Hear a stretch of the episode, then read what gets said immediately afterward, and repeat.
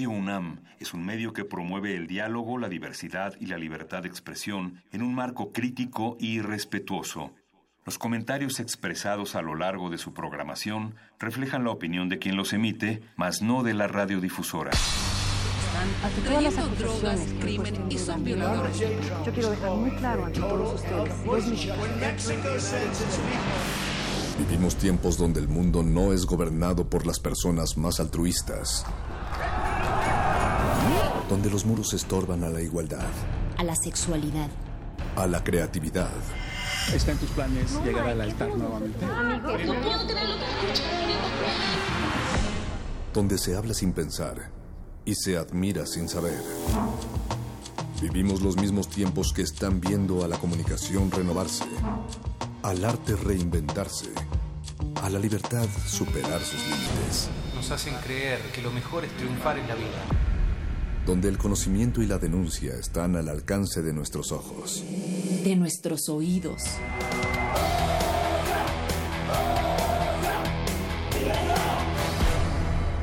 Resistencia modulada.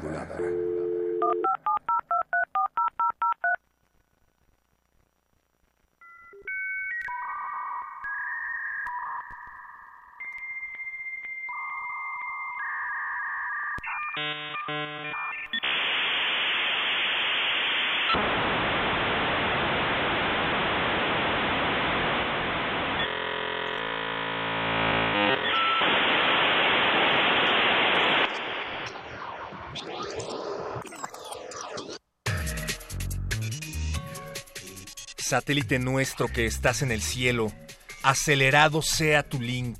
Venga a nosotros tu hipertexto, hágase tu conexión, en lo real como en lo virtual.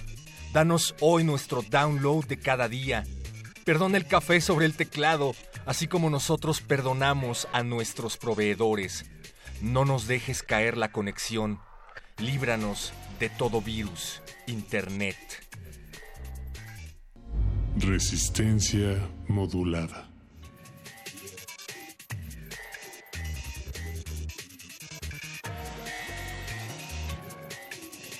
Así nuestras oraciones se elevan hasta el ciberespacio, a la gran nube de la cual todos, todos mamamos datos todos los días.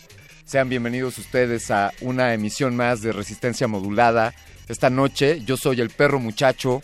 Yo no soy Alberto Candiani. Pues no. Y no le damos la bienvenida a todas las orejas que están del otro lado de la bocina y del hipertexto, que tampoco son alguno de nosotros, pero que se reflejan todos los días a través de la Matrix, a través de la web, a través del HTML. Y el HTTP y el FTP, querido perro, parece que esta semana de lo único que se habla en Internet es de Internet. Así es, eh, a menos de que vivas en México y estés al pendiente de las campañas electorales y tu algoritmo generalmente girará en torno a, a Mark Zuckerberg. Eh, Mark Zuckerberg, que está, no sabemos si está en juicio, si lo están regañando. A mí me parece más un regaño de los viejitos del Congreso, Sí. perdón, de las autoridades del Congreso de los Estados Unidos, de edades avanzadas, de edades desde las cuales quizá nunca hayan accedido a una red social como Facebook. Entonces me imagino a los asesores de los congresistas tratando de explicarles a ellos qué es Facebook para poderle hacer preguntas a este muchacho genio egresado de Harvard que le dio en el clavo y formuló la red social que sin duda ha revolucionado el planeta y el mundo con más de 2 mil millones de usuarios.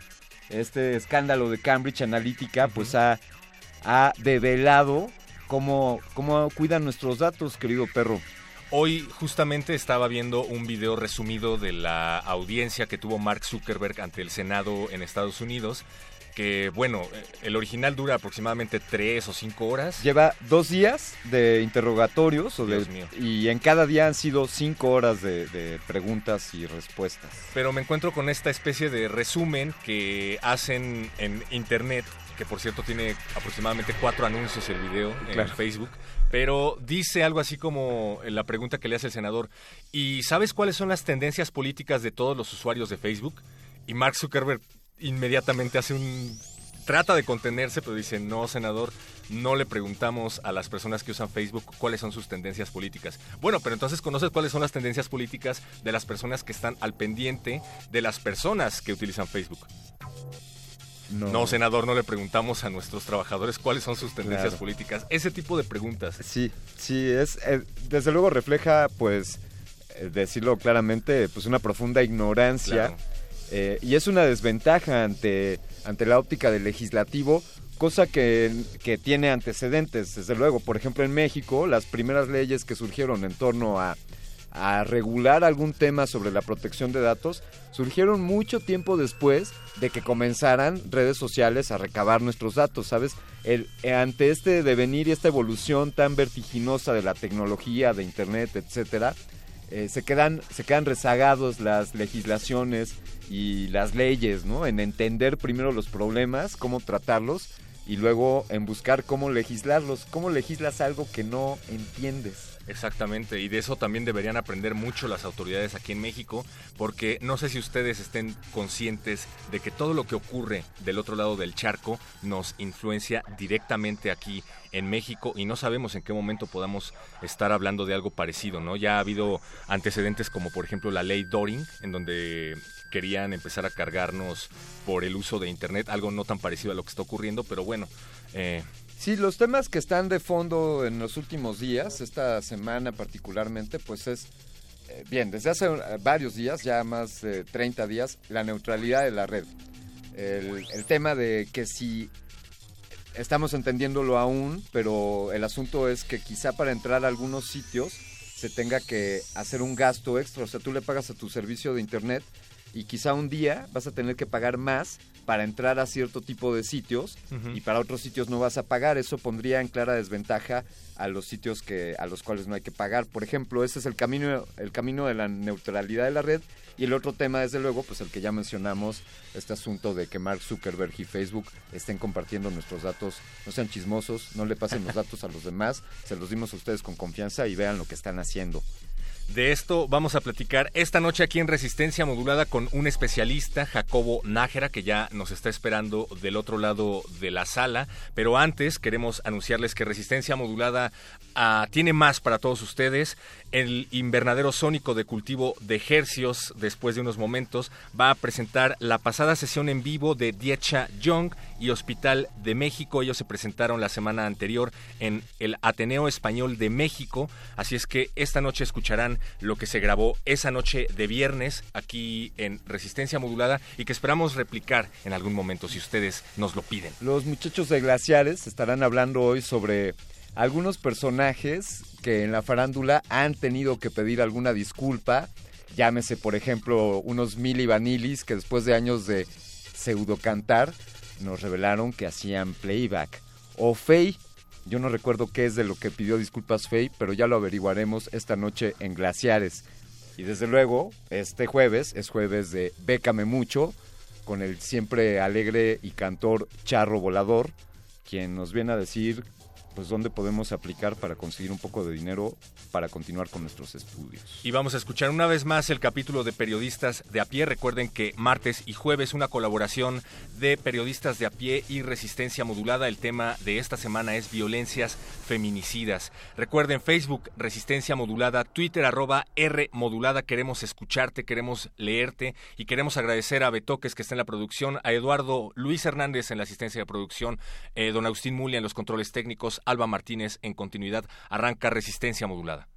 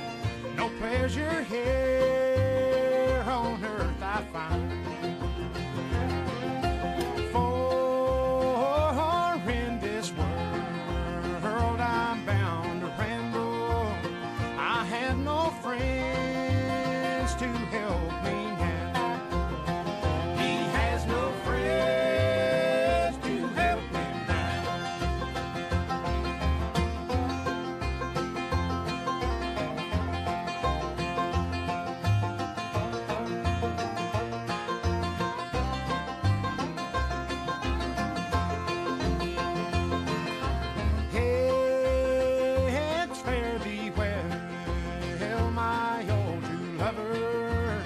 I never expect to see you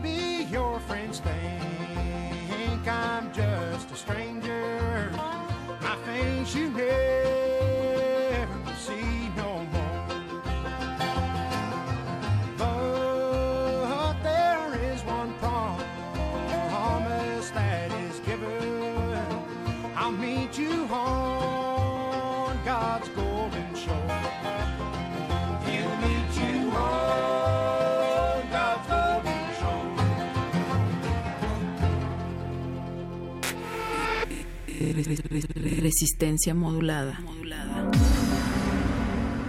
La noche modula. La radio resiste.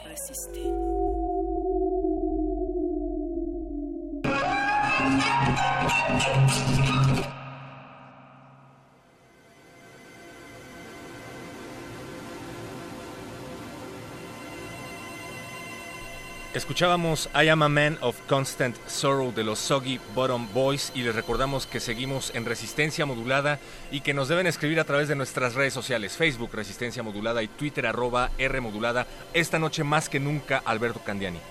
Digamos que la neutralidad de la red, por poner ahí una equivalencia, implicaría que tú puedes estar escuchando alguna otra estación y sin con toda la libertad del mundo puedes decidir cambiarle aquí al 96.1 de FM.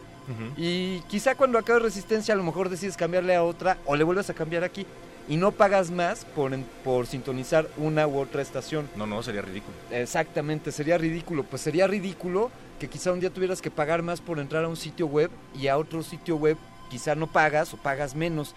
Y entonces el tráfico en internet pues poco a poco se iría canalizando a los que no tengas que pagar o es, es una cosa ahí pues ridícula, creemos nosotros. Y sospechosa, sobre todo con lo que hablábamos acerca de la auditoría que le han estado haciendo, las audiencias que le han estado haciendo a Facebook, es decir, a Mark Zuckerberg, pero para aprender sobre este tema tan complejo y que nos concierne a todos, ya tenemos aquí a Jacobo Nájera, Alberto Candiani. Él es investigador en temas de tecnología de Enjambre Digital, una organización. Él también fue becario para el desarrollo del proyecto de Free Software Foundation, así que es un revolucionario de los medios digitales desde su nacimiento. Y también colabora en un proyecto que se llama My First People Link, del cual le preguntaremos un poco más adelante Querido Jacobo, muchas gracias y bienvenido a Resistencia Modulada. Gracias Alberto y, Héctor, aunque ya me dijeron que no eres conocido aquí como Héctor, sino eres conocido como el perro. Así me dice mi mamá también ya, de tanto que me dicen perro, pero gracias, tú me puedes decir como quieras y no te voy a cobrar más o menos por decirme de una u otra forma. Así es que por favor explícanos un poco más acerca de esto que nos platicaba Alberto Candiani, la neutralidad de la red. Digamos, vas a ser respetuoso con el principio de la neutralidad de la red. Ajá. Eh, bueno, la neutralidad de la red es una discusión en la que han estado involucrados este, organizaciones de derechos humanos, eh, proveedores eh, de, acceso a Internet, ¿no? este, órganos reguladores de telecomunicaciones y toda esta, toda esta discusión pues, ha arribado en un principio de no discriminación. ¿no? Este principio de no discriminación en Internet principalmente se basa o, aspira a que se conserven por un lado eh, eh, ciertos aspectos de arquitectura de, Internet, de, su diseño eh, inicial, y que básicamente es alrededor de cinco, cinco aspectos, ¿no? que es la posibilidad de conectarte a todo protocolo, toda aplicación, todo origen, todo destino, todo puerto, ¿no? O sea, cualquier página, pues, a cualquier red. Exactamente, exactamente, que puedas, este, que puedas conectarte y esto, en, en, otras palabras, pues, a lo que aspira es a que Internet pues sea una red eh, interoperable o con todo el conjunto de, de redes que son parte de, de Internet, pues podamos interactuar eh, con, con, las diferentes este, redes que conforman Internet. ¿Por qué habría de interesarle a alguien? ¿Cuál sería la motivación de promover la erogación de este principio? ¿Por qué alguien quiere abolir la neutralidad de la red? ¿O por qué ya se hizo en Estados Unidos? Bueno, eh, hay diferentes enfoques y diferentes eh, lecturas, ¿no? Por ejemplo, las lecturas que tienen eh, las, las, organizaciones de, derechos humanos pues dicen, bueno, esto eh, concierne a derechos como eh, la libertad de expresión, por ejemplo, derechos de consumidor, ¿no? por ejemplo, entre, entre otros más, pero en particular la discusión con los proveedores de, telecomunicaciones y también con las empresas, mayormente, háblese de Facebook o de Google, pues eh, aspiran a, un, a una economía donde la atención sea, sea el centro de, su negocio. ¿Esto qué quiere decir? Que no quieren que salgan de sus aplicaciones, no sé si quieren concentrar la mayor parte del tiempo a las personas en sus servicios, ¿no?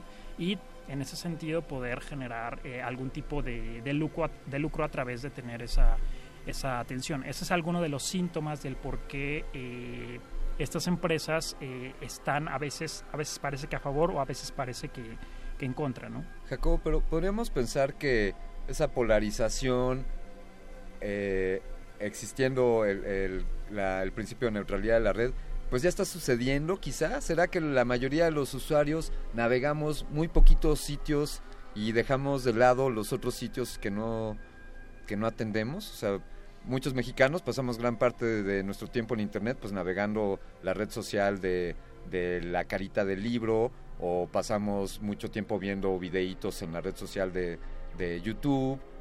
Eh, es decir, ya está polarizado, ya se acabó por de manera orgánica la neutralidad de la red. Mm, bueno, eh, si revisamos como, como, un poco la historia de, Internet, quizá podemos encontrar como unas cuatro fases, ¿no? Y la primera fase de, Internet pues nace en un entorno eminentemente eh, militar con la idea de crear una arquitectura eh, o aspirar a una arquitectura donde los nodos que conformaban la red tuvieran igual capacidad para transmitir, para recibir y para enviar. Digamos, esa fue la aspiración.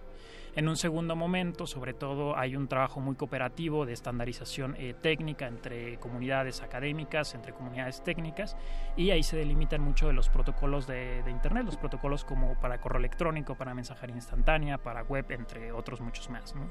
Después, eh, eh, quizá otro, otro momento que podemos plantear es cuando existe esto que le, o, pasó lo que le llamaron la crisis de los .com, cuando todas las empresas estaban diciendo, bueno, había muchas expectativas, tú vas a poder poner tu negocio, etcétera, pero digamos todas esas, eh, todas esas eh, especulaciones, todas esas expectativas se vienen abajo, hay una crisis y sobre todo en California dicen, bueno, eh, si ese será el modelo de negocios con el que queríamos caminar, pues eh, parece ser que no que tenemos que pensar en otro ¿no? en ese momento adoptan el, el, esquema de, de, los datos de las personas es decir vamos a comerciar con los datos de las personas y se convierte en el modelo central de las empresas en, en internet estamos hablando más o menos del, del 2003 ¿no? Y ya un momento un poco avanzando más hacia acá, ya hacia el 2000 quizá 10, 2011, pues comenzamos a ver cómo eh, también aunado a, a, las capacidades de vigilancia de estas empresas, de, del análisis de, de, de, los datos, pues también aplican el asunto de la economía de la atención. Y la parte de la economía de la atención tiene un impacto profundo en la arquitectura de cómo se desarrolla Internet hoy en día. ¿Por qué? Porque estas empresas comenzaron a abandonar la arquitectura original de Internet. Para, es decir, todos estos protocolos que aspiraban a que fueran nodos conectados, es decir, a, la misma red y, digamos, yo pongo mi servidor, otra persona pone su servidor y podemos compartir, podemos interactuar como el correo electrónico, abandonan ese principio y se basan en la economía de, de, de la atención. En ese sentido, digamos que cada vez se ha abandonado más la arquitectura original de, de Internet. Es decir, Facebook no le interesa eh, interactuar con, otras, eh, con otros servicios, sino le interesa que todos estén dentro de su, dentro de su línea de servicios, ¿no? sea WhatsApp, sea Facebook, sea Instagram. ¿no? Entonces, en ese sentido, digamos que cuando hablamos de la neutralidad de la red, sí hablamos de un problema complejo, de una discusión que involucra varias cosas. Sí. sí involucra la parte de la regulación, pero por otro lado también como el, el, la fuerza que están teniendo estas empresas. Veo, eh, puedo pensar en Facebook como un Internet dentro de Internet, eh, el cual está interesado en que te mantengas des, dentro de ese Internet. O sea, si por Facebook fuera no te salgas de aquí, ¿no? Quédate aquí, aquí te vamos a poner videos, aquí te ponemos noticias, aquí te ponemos los chismes de tus amigos, eh, mantente aquí adentro. Desde luego aquí adentro pues te ponemos publicidad, te bombardeamos, porque además ya sabemos lo que piensas y ya sabemos, eh, como preguntaban los congresistas, ya sabemos hasta por qué partido quieres votar. Uh -huh. eh, a, a ese grado estamos llegando, estamos en riesgo de verdad. ¿Crees que, ¿Crees que se acabe la neutralidad de la red? Bueno, este, como, como, como discusión política eh, es más vigente eh, que, nunca, que, nunca, antes. ¿Por qué? Claro. Porque la, la, neutralidad de la red, eh, por un lado, significa la posibilidad de poder crear proyectos alternativos de tecnología con sistemas de, de, cre de creencias distintos a los de Facebook o, o, a los de Google, ¿no? Es decir, poder eh, autodeterminarte con otros, con otros principios. Eso, eso, eso en principio es, sumamente eh, relevante. Sin embargo, por otro lado, las empresas eh, como Facebook o como Google cada vez dependen menos de la, de la infraestructura, digamos, de otros. Están tirando su propia infraestructura, ¿no? Entonces, eh, el asunto de, la neutralidad de la red, digamos, cuando es validada también por los operadores, los operadores hacen acuerdos comerciales para decir, vamos a darle más prioridad a, estos servicios que a los otros, pues sí tenemos evidentemente una afección a la, a, la, la, neutralidad de la red. Sin embargo, hay eh, comunidades que lo que están trabajando es decir, bueno, entonces vamos a tener que buscar otras formas de conectarnos a, Internet. ¿no? Ese punto, el qué podríamos hacer nosotros como individuos o de manera independiente, sería algo de lo que nos gustaría continuar hablando. Si nos permites, Jacobo, después de este corte, le recordamos a nuestra audiencia que pueden seguirnos en nuestro Twitter, arroba R modulada, y por qué no, hablando de, síganos en Facebook, Resistencia Modulada. Porque finalmente estamos atrapados en la red, y no es una metáfora, así se llama la canción que escucharemos a continuación, y es de Tam Tam Go en Resistencia Modulada.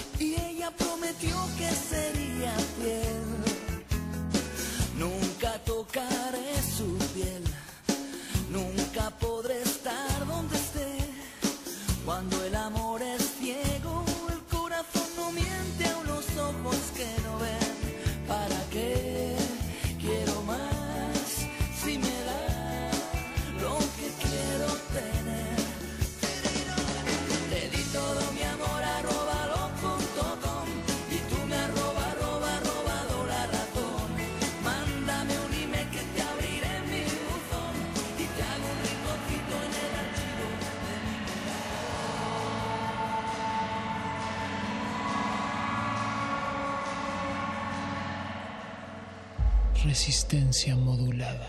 Resistencia modulada. ¿Tú sabes qué es la neutralidad de la red? Es como eh, cuando el, digamos que las compañías tienen eh, el permiso o digamos la posibilidad de cerrar un canal de, de internet o un ancho de, de- de internet de acuerdo a sus necesidades, ¿no? O sea, por ejemplo, si me da un servicio tal compañía de internet, pero en su paquete por la neutralidad no te incluye Netflix, te reduce la velocidad de Netflix a menos de que pagues para que te abra ahora sí que todo el grifo, ¿no? Entonces va reduciendo todo ese detalle y pues es muy molesto porque se supone que internet te debe de navegar donde quieras y no tienes que pagar como a lo mejor haces con, con otros servicios, ¿no? Que si quieres tal, pagas tanto, si quieres tal, no, o sea, internet es libre, pero con la neutralidad quieren hacer eso, o sea, si quieres usar Netflix, a lo mejor, no sé, con cierta marca, pues te vas a tener que pagar 100 pesos más aparte de la membresía que pagas con Netflix. Carlos Miranda, Universidad Panamericana. ¿Sabes qué es la neutralidad de la red? Tengo una idea, la verdad es que no estoy, no estoy completamente seguro. Es eh, el tratar de, sí, justamente de, de privar la, la red, pero no estoy como completamente seguro. David García, de la Bancaria de México. ¿Sabes qué es la neutralidad de la red? La verdad no sé qué es la neutralidad en la red. Jesús Olivares, de la Universidad de Guadalajara. ¿Sabes qué es la neutralidad de la red? No, estoy poco informado. ¿Sabes qué es la neutralidad de la red? Eh... Ay, qué nervios, güey. Eh, más o menos no, no manejo muy claro el, el concepto, pero pues tiene que ver básicamente, no, no sé. No, no sé. Eh, Universidad Veracruzana, Pablo Morales. ¿Sabes qué es la neutralidad de la red? Eh, pues tiene que ver con privilegiar a ciertas páginas que otras, más que otras.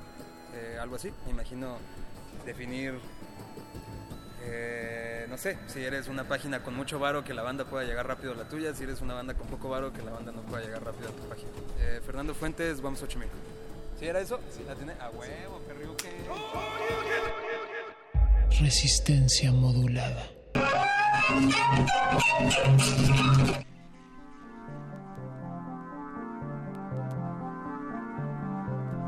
Oye, pues yo en algún momento me empecé a meter a internet, luego parpadeé y de pronto me dicen, oye, vas a tener que pagar para entrar a tales o tales sitios de, de internet. Y yo decía, Caneli, "Ah, caray, dormiste mucho tiempo, ya ocurre. ya Eso está ya ocurre. pasando eso. Pero y entonces, ¿qué alternativas tenemos? ¿Cómo podríamos crear nuestras propias redes o qué caminos seguir, Jacobo, para afrontar la erogación de la neutralidad de la red? Bueno, creo que en, en- en principio sería como contextualizarnos en, en las diferentes discusiones, ¿no? Es decir, lo que pasó en Estados Unidos es una discusión que impacta al, al globo, ¿no? Sin embargo, si pasamos a México, también tenemos que pensar en el estado de esa discusión y qué posibilidades tenemos de tener otras reglas o cuáles son las reglas que tenemos o cómo estamos, ¿no? Me gustaría aterrizar un poco en esa, en esa discusión, en ese favor. aspecto. En México se comienza a discutir el asunto de la, neutralidad, de la neutralidad de la red más claramente en el 2014 con la Ley Federal de, de- de Telecomunicaciones, una ley muy, muy polémica por el asunto de la vigilancia, de la retención de datos. Una de las partes que logra eh, medianamente, eh, digamos, quedar eh, salvaguardada es la neutralidad de la red. Y en el artículo 145 pues establecen una serie de principios, ¿no? que es son libre elección, no discriminación, privacidad, gestión de tráfico, calidad y desarrollo sostenido de, la- de las telecomunicaciones. Digamos que se establecen una cosa muy general en la Ley Federal de Telecomunicaciones en el 2014. En términos de política pública, lo que sigue es que el órgano regulador de las telecomunicaciones, el Instituto Federal de, Telecomunicaciones, pues emita reglas, interprete esos, esos artículos y establezca las reglas del, del juego de los operadores en México. Eso es algo que hasta la fecha no ha pasado. El Instituto Federal de Telecomunicaciones ha estado en silencio, que eso también comunica algo y es una forma de regulación en el sentido de decir, sabes que no vamos a hacer nada hasta que ya tengamos dos problemas, que es un poco lo que está pasando. Y creo que en ese sentido eh, hay responsables, ¿no? Y el Instituto Federal de Telecomunicaciones eh, tiene tareas pendientes, tiene que explicar una serie de cosas y creo que ahí hay un momento político eh, importante de lo que va a pasar con la interpretación de este artículo de la Ley Federal de Telecomunicaciones por parte del órgano regulador de las telecomunicaciones. Cuando uno aborda al, al- órgano de las telecomunicaciones, al órgano regulador, por lo general eh, pareciera que se estaban, es- eh, estaban esperando a ver qué pasaba en Estados Unidos, qué pasaba en Europa y qué íbamos a hacer. Eh, no es muy clara la, la- la posición que van a tomar, pero a mí me parece que ese momento eh, es de carácter eh, histórico y hay que estar pendientes en el momento en el que el Instituto Federal de Telecomunicaciones diga vamos a ver eh, las reglas y si no, pues es- este, pedirle cuentas al propio Instituto Federal de Telecomunicaciones sobre qué va a interpretar. Eso podría ser una aportación. México podría mostrar que las cosas se pueden hacer eh, de manera distinta y eso es lo interesante de, de Internet, ¿no? Es decir, los Estados Unidos tienen un efecto muy fuerte, sin embargo, eh, en América Latina existen condiciones para interpretar las reglas alrededor de la neutralidad de la red con una perspectiva distinta y, este, y- e innovar, pues, en, en- en ese, en ese sentido. Digamos, eso creo que es, eh, es una, una piedra angular, pero también una otra piedra angular es cómo nos conectamos a, a Internet. Eh, muchas veces eh, cuando se habla de la neutralidad de la red también se piensa en que está relacionado con el derecho a la cocreación de Internet. ¿no? Es decir, no solamente un asunto de voy a consumir esto, voy a consumir esto ¿no? sino la posibilidad de que yo pueda montar una infraestructura y pueda estar dentro de la red y las personas puedan entrar a esa infraestructura. ¿no? Eso, eso es muy, muy, muy importante y en ese sentido creo que como está pasando en Estados Unidos, creo que va a haber eh, hasta cierto punto una fiebre por todo lo que tiene que ver con las redes mesh, que le llaman las redes en malla, que son personas que se organizan en su barrio y este, buscan a ciertos proveedores y establecen su conectividad, obviamente a través de intermediarios, pero van, eh, van, este, van avanzando en el proceso de conectividad con un poco más de, de autonomía. En ese sentido, en México hay algunos casos que lo están explorando, es el caso de, de las redes de telefonía comunitaria en, en Oaxaca, ¿no? que poco a poco están viendo el tema de los, de los datos y en ese sentido creo que, que también eh, hay una discusión, incluso ahora que estamos en el, en el, en- en el asunto de las, de las elecciones, Claro. cuando vemos a los candidatos no vemos a ningún candidato que tenga un proyecto claro alrededor de esto, pero en ese sentido tendríamos que estar hablando en qué fibras ópticas vamos a tirar o qué cables submarinos vamos a tirar para conectarnos con el, con el, con el resto del mundo. No, nadie está hablando de ello, sin embargo creo que eso, que eso a futuro va a ser muy, muy importante. ¿no? También lo que va a pasar con, con todas las tecnologías eh, Eh, digamos, ahora estamos, por ejemplo, en 3G, en 4G, en ciudades como esta, pero sin embargo, eh, ¿qué va a pasar con, con, el 5G, que ahora se discute mucho? ¿no?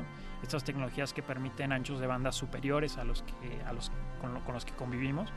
Y en ese sentido, creo que se va, se va a poner a prueba la, la, la fortaleza de, de, de, los órganos eh, y de los propios estados frente a cómo ven la, la, tecnología, pero al mismo tiempo cómo son capaces de respetar eh, los, los, derechos humanos, pero también tener una mirada acorde a la innovación de la, de la tecnología, es decir, no castigar el desarrollo de, de, la tecnología, pero al mismo tiempo poder respetar el, el, el derecho de las personas a, a, las telecomunicaciones, ¿no? que eso está en, en, en, la ley federal de, de, de, telecomunicaciones. Porque es un asunto del que hay que hablar también desde la perspectiva de la censura, sobre todo ahora que mencionabas el contexto electoral en México, sobre todo ahora que Internet se ha convertido en una herramienta tan fundamental en momentos como los que está atravesando Brasil, ¿no? Como medio alternativo, pero puede que eso sea tema para otra discusión, mi querido Alberto Candiani.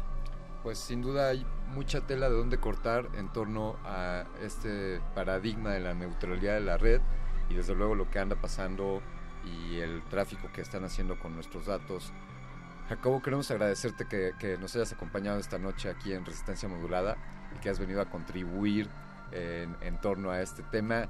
Cuéntanos, por favor, dónde puede seguirte la audiencia, dónde puedes saber más sobre tus investigaciones y sobre el trabajo que realizas me, encuentran en, en, en medios sociales, eh, Jacobo Nájera en, en, Twitter y eh, parte de una de las organizaciones donde, donde colaboro también en Twitter, arroba enjambre digital y, los, y el sitio web es enjambre.net.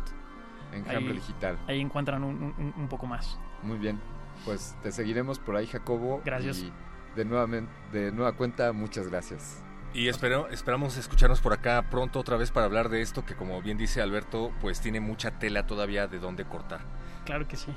Nosotros vamos a escuchar el capítulo 2 de violencias feminicidas. Recuerden, cada jueves y cada martes hay una transmisión de la colaboración que hace Resistencia Modulada con el equipo de periodistas de a pie y este es el reportaje de esta semana. Cápsula 2 de 3 de violencias feminicidas, los cuerpos de las migrantes.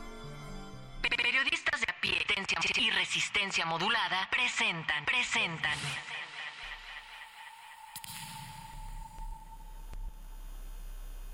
Violencia feminicida. Estuvimos vivas hasta que nos mataron.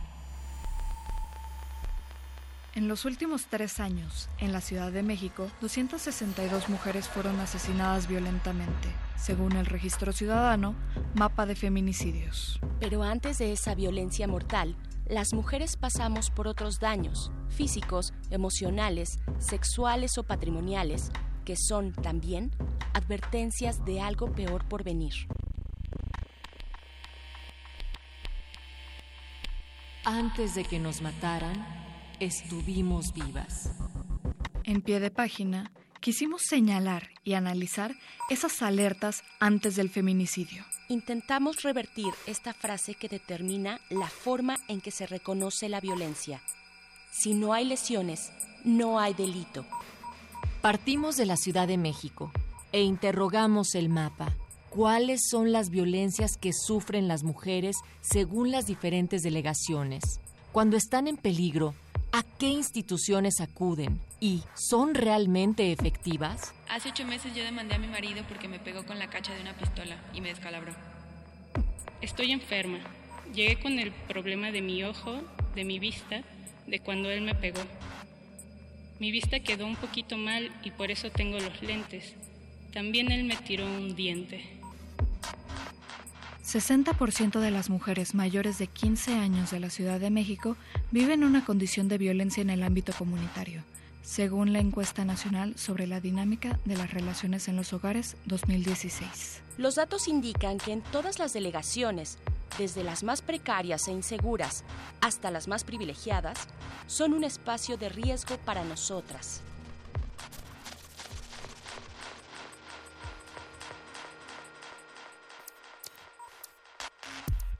La forma en que se violenta en la ciudad lanza escenarios preocupantes, pues el uso de arma de fuego ha ido al alza en las muertes y agresiones a mujeres y hombres. En el 2015, el 54% de las muertes ocurrieron con este tipo de arma. En el 2006, el 58%. Y hasta octubre del 2017, el 68%. Partimos del hecho de que las violencias feminicidas son distintas a otras, y uno de los delitos más recurrentes contra los cuerpos femeninos es la violación. Esta consideración nos llevó a un primer hallazgo. Las delegaciones que encabezaron el número de homicidios dolosos en el 2017 son las mismas que concentran la mayor cantidad de denuncias por violación sexual. Ahora sí que estaba yo en mi ciclo de violencia y no sabía yo de estos espacios. Mi cuñada fue la que me habló de un espacio y me dijo, ¿sabes qué? Mira, vamos a ir a un espacio a donde las mujeres son tratadas muy bien, donde nadie te va a hostigar y nadie te va a dañar. Antes de esto nunca había pedido ayuda. Yo iba al Instituto de la Mujer, iba al DIP y no me escuchaban. Me regresaban con mi agresor que me golpeaba. En la Ciudad de México existen distintas instituciones públicas y privadas a las que las mujeres pueden acudir cuando son violentadas. Sin embargo, el camino para llegar a los albergues o refugios no es claro.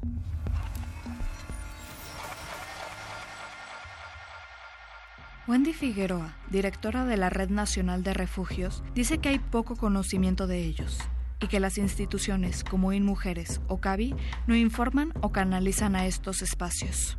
Figueroa agrega, un 85% de las mujeres que atiende la Red Nacional pide apoyo después de haber sufrido violencia durante varios años. El 70% de ellas tienen hijos y llegan empujadas por la violencia emocional o cuando el agresor amenaza o violenta a sus hijos. Hasta hace tres años, la edad promedio de las mujeres que llegaban a los albergues era de 25 a 40 años. Ahora llegan más jóvenes, desde los 18 o 16 años. Siempre he dicho, yo cuando salga de aquí voy a estar bien. Mis hijos van a estar bien. Vamos a salir adelante. Consulta el especial completo en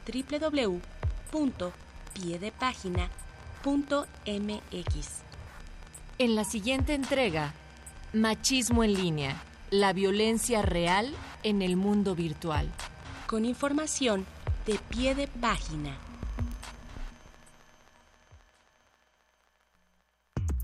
Guión Celia Guerrero y María Teresa Juárez. Voces Ana Cristina Ramos, Natalia Luna y Berenice Camacho. Controles técnicos Bruno Hernández. Producción Oscar Sánchez. Buy it, use it, break it, fix it, trash it, change it, melt, upgrade it, charge it, point it, zoom it, press it, snap it, work it, quick erase it, write it, cut it, paste it, save it, load it, check it, quick rewrite it, plug it, play it, burn it, rip it, drag it, drop it, zip unzip it, lock it, fill it, call it, find it, view it, code it, jump and lock it, surf it, scroll it, pose it, click it, cross it, crack it, switch, update it, name it, read it, tune it, print it, scan it, send it, fax, rename it, touch it, bring it, pay it, watch it, turn it, leave it, start, format it, buy it, use it, break it, fix it, trash it, change it, mail, upgrade it, chart it, point it, zoom it, press it, snap it, work it, quick erase it, write it, cut it, paste it, save it, load it, check it, quick rewrite it, plug it, play it, burn it, rip it, drag it, drop it, zip and zip it, lock it, fill it, call it, find it, view it, code it, jump and lock it, surf it, scroll it, pose it, click it, cross it, crack it, switch, update it, name it, read it, it, scan it, send it, fax, rename it, touch it, bring it, pay it, watch it, turn it, leave it, start, format it. Technologic, technologic, technologic, technologic. Buy it, use it, break it, fix it, trash it, change it, mail, upgrade it, charge it, point it,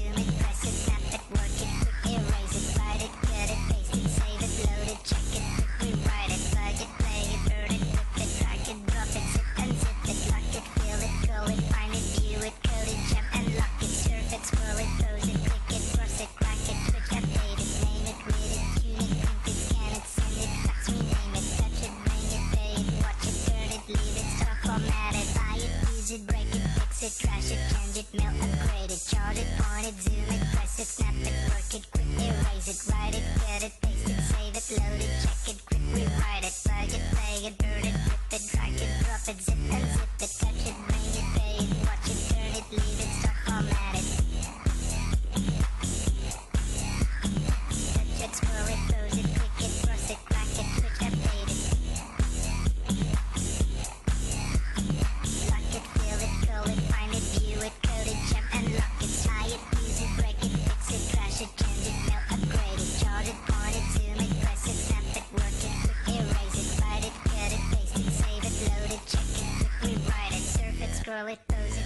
cross it, crack it, twitch, update it, name it, read it, tune it, print it, scan it, send it, fax, rename it, touch it, bring it, pay it, watch it, turn it, leave it, stop, format it, buy it, use it, break it, fix it, crash it, change it, mail, upgrade it, chart it, point it,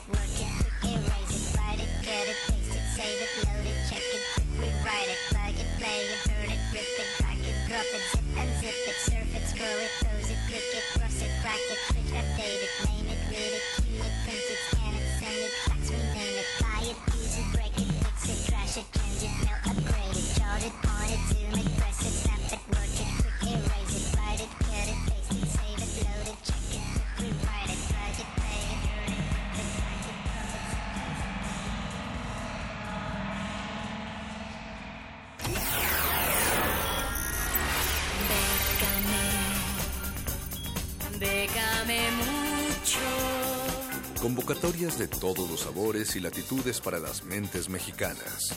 Toga y Birrete, especializados en resistir economías en decadencia. Décame mucho. Déjame mucho. Siempre hay oportunidades,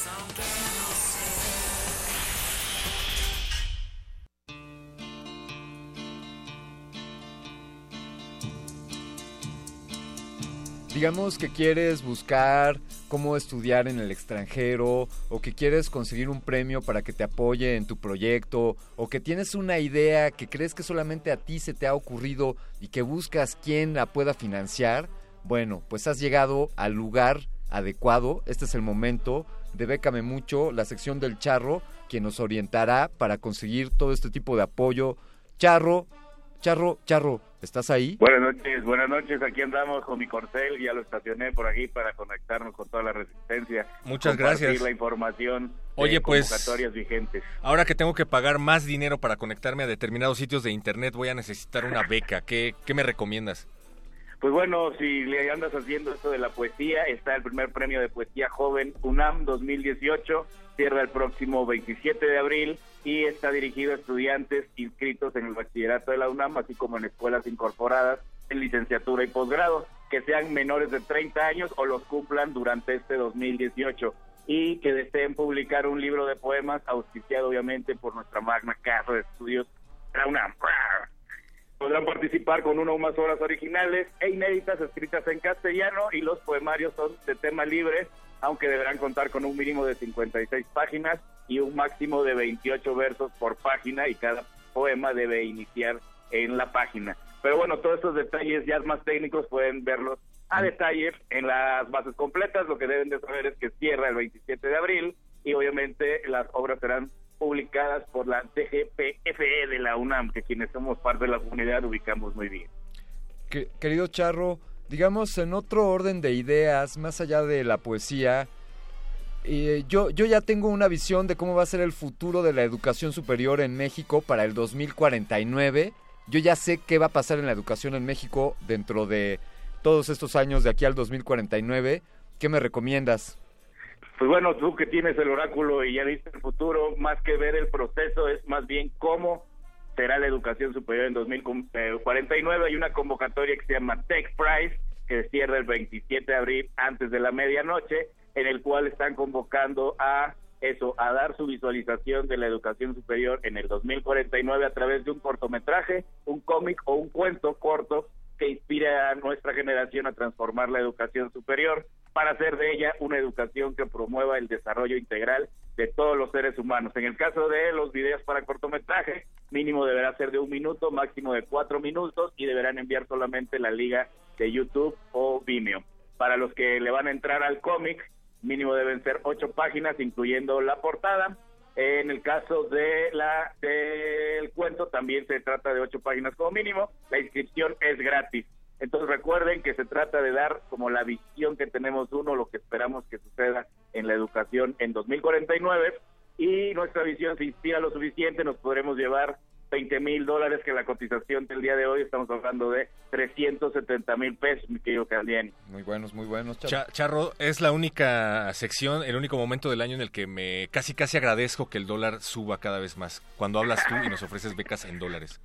Así es, así es, es el único momento donde si ganan, o más bien aquellos que ganan este tipo de convocatorias les da gusto momentáneamente, porque bueno, el dinero suele irse, pero bueno, hay más opciones como la de U40 o la U40, de la UNESCO, que es una nueva modalidad que acaba de salir este año, que va dirigido a emprendedoras que impulsan las industrias creativas digitales. Como bien saben, aquellos fieles seguidores de esta sección, las industrias creativas tienen que ver con la economía naranja y mezclan lo que es la economía, la industria cultural y la tecnología principalmente. Dentro de esto, las industrias creativas digitales en específico, eh, lideradas por mujeres, son aquellas que pueden aplicar a esta convocatoria U40 de la UNESCO que tiene pues ese fin, promover jóvenes empresarias culturales que trabajan en estas industrias y está diseñado para proyectos que desarrollen estrategias, creen redes y oportunidades, organizar programas de tutoría creativa, entre otros temas, pero los finales, eh, los beneficiarios finales deben ser mujeres menores a 40 años. Entonces pueden checar la convocatoria de detalle, pero bueno, el detalle que nos agrada que es del Telín como siempre es los proyectos podrán aplicar hasta por un monto de 100 mil dólares, que la cotización del día de hoy estamos hablando de un millón ochocientos cincuenta mil pesos, querido pro muchacho. Casi, casi me alcanza para pagar la nueva tarifa de Internet. Eh, Charro, pues te agradecemos muchísimo que hayas participado como cada semana con nosotros aquí en tu sección Bécame Mucho y pues nada más recordarles a todos tus redes sociales para que se pongan en contacto contigo y les des asesorías personalizadas. Claro que sí, para todos aquellos que no tenían lápiz, papel a la mano, esta y otras opciones ya están publicadas en Facebook y Twitter, Lecharré, hashtag Lecharré, hashtag Bécame Mucho y en las redes sociales oficiales de Resistencia Modulada, muchachos. Facebook Resistencia Modulada y Twitter arroba R Modulada. Muchísimas gracias, Charro. Gracias, Charro. Abrazo a todos. Dios. Oye, lápiz y papel, dijo el Charro. Todavía se usa, ¿verdad? Vamos a seguir usando el lápiz y papel, querido perro muchacho. Cálmate, Candiani. Yo sí utilizo todavía lápiz y papel. Y justamente el papel que acabo de apuntar antes de entrar a cabina me indica que tenemos que presentar cultivo de ejercios que se avecina en resistencia modulada. Recuerden, eh, la semana pasada hubo una presentación especial de Diecha Young y Hospital de México en el Ateneo Español de México y pues esto es lo que ocurrió el pasado viernes por allá. Muchísimas gracias Alberto Candiani. Gracias a ti, perro muchacho, y gracias a la resistencia. Quédense con nosotros, cultivo de ejercios a continuación.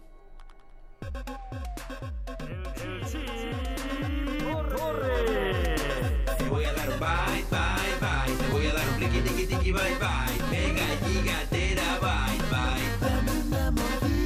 A mí me dicen el chip en la plaza y este local es como mi segunda casa. Soy orgulloso de Ciudad Mesa, le vendo a las hemos, pandros y fresas. Saco el disco duro cada que te veo, compra la consola y te regalo un videojuego. Comiendo garnacha, mirando a las muchachas, relax en el business, teniendo buena racha.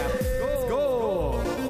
Guárdame en tu memory, no me vayas a olvidar, déjame jugar con la bolita de tu mouse. Guárdame en tu memory, no me vayas a olvidar, déjame jugar con la bolita de tu mouse. Guárdame en tu memory, guárdame en tu memory, guárdame en tu, guárdame en tu, guarda, guarda, guarda, guarda, guarda, guarda. Te voy a dar un bye, bye, bye. Te voy a dar un pliqui, tiqui, tiqui, bye, bye. Mega gigatera, bye, bye.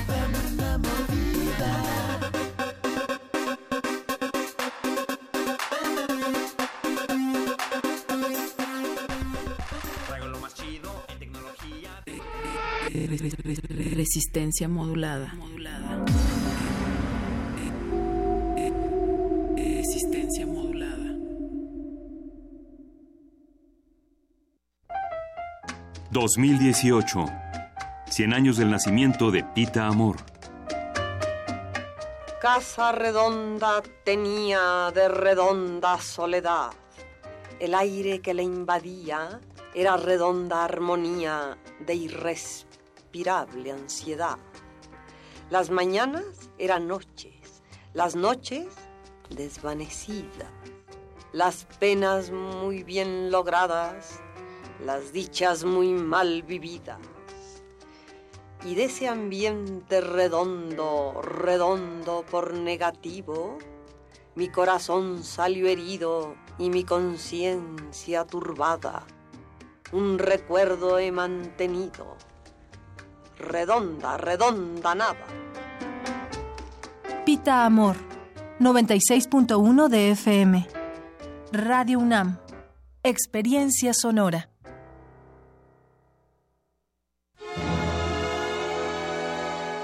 La locura como escape de la sociedad, la ceguera como ignición de la música, el autoconocimiento en el escape y el fin de todo. Radio UNAM te invita a disfrutar en el Cineclub Radio Cinema de Abril el ciclo Lars von Trier. Cuatro de las películas más destacadas del cineasta danés que estableció las reglas del Dogma 95.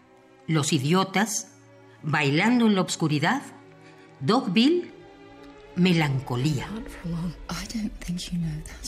Todos los miércoles de abril a las 18 horas en la sala Julián Carrillo de Radio UNAM. Recuerda que la entrada es libre. Un cine apegado a las tradiciones de la historia, la actuación y el tema. Radio UNAM, experiencia sonora.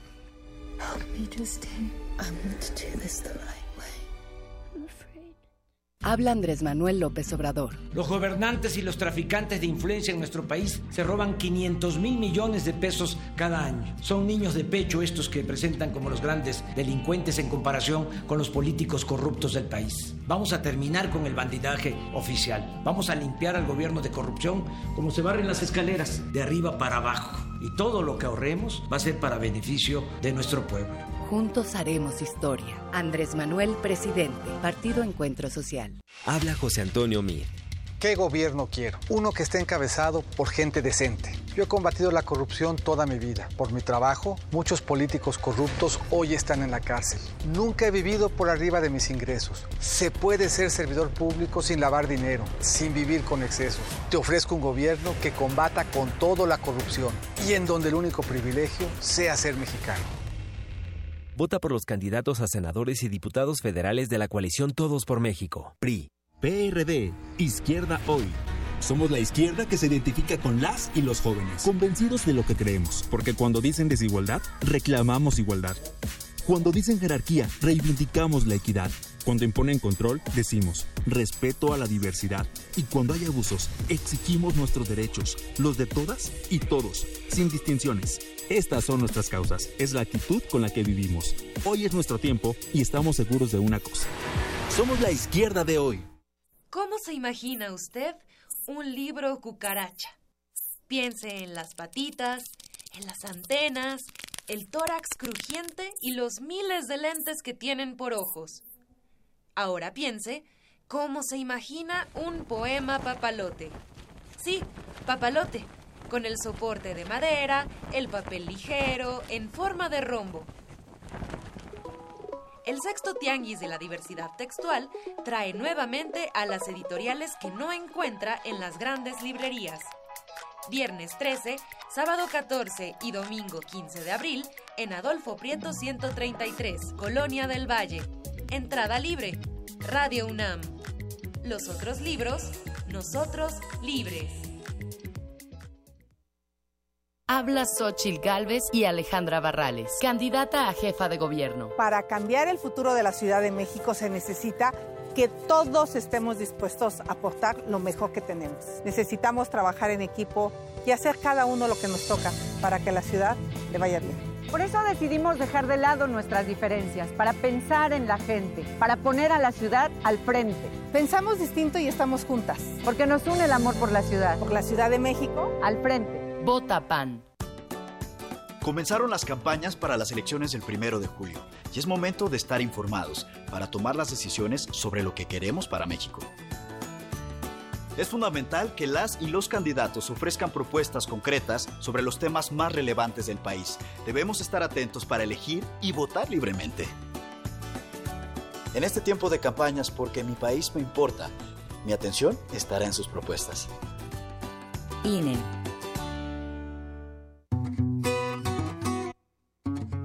Para tener el México que queremos hay que decidir. Para poder decidir tenemos que participar. Y para participar hay que recoger nuestra credencial para votar. Recuerda que el 16 de abril es la fecha límite para recoger tu credencial en el módulo del INE donde hiciste el trámite. Porque mi país me importa, yo ya estoy listo para votar en las próximas elecciones. Instituto Nacional Electoral, INE.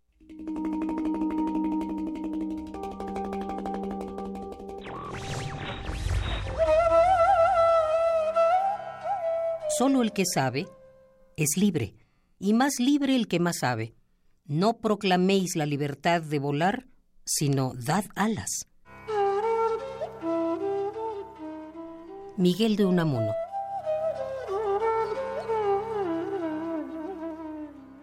Radio UNAM. Resistencia modulada.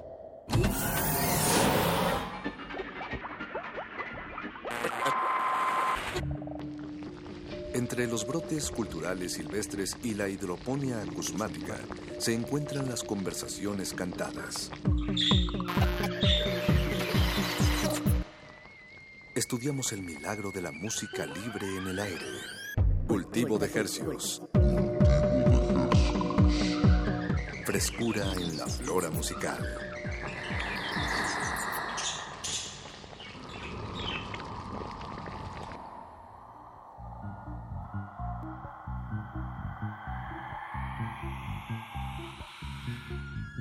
Organismos audiosensibles, bienvenidos a otra musical emisión de Cultivo de Hercios. En esta ocasión les traemos un episodio especial ya que estamos por transmitir un concierto que hicimos la semana pasada y que llega hasta sus oídos con ayuda de nuestros amigos de Mini Jam y el Ateneo Español y claro, Radio UNAM 96.1 de FM. Tuvimos música de Esteban Alderete con su proyecto Hospital de México y música de Carlos Bergendick, menonita del estado de Chihuahua, con su proyecto Dicha Jung. Ambos proyectos diferentes entre sí, pero que se complementaron en una tarde de amigos, colegas, radioescuchas y buena compañía. Los dejamos a continuación hasta las 10 de la noche con lo que aconteció en el Ateneo Español, allá en la colonia Juárez, sobre la calle de Hamburgo número 6. Con ustedes, Dicha Jung en vivo desde el Ateneo Español.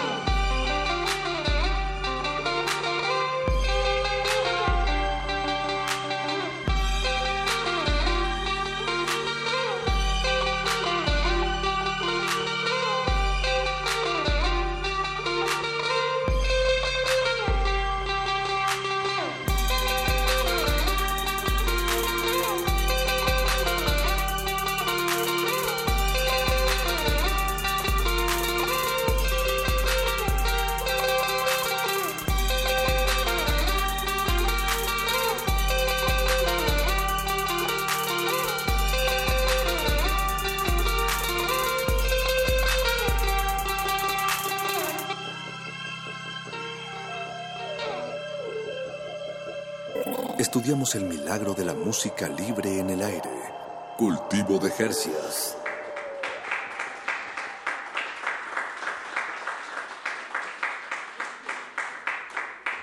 Igual hice galletas, horneé galletas y hice un pie de manzana. Está allá afuera. Pueden comer. Perdón, estoy un poco nervioso. Va.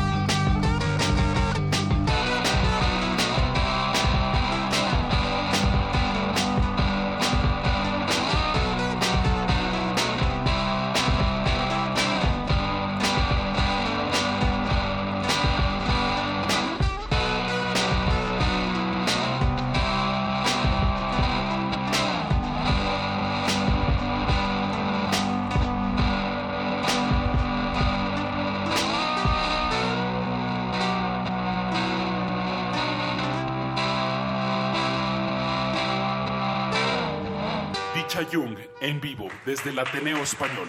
Cultivo de Hercios. Para los que para los que no saben, dicha Young significa joven menonita en el dialecto de los menonitas. Eh, pues nomás dato curioso, ¿verdad?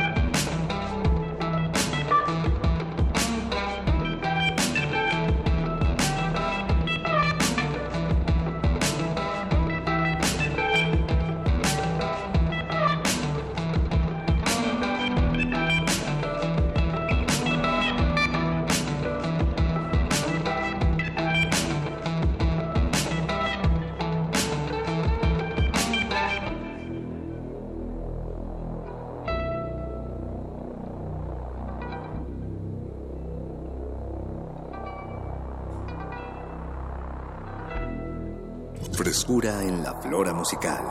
Cultivo de Hercias.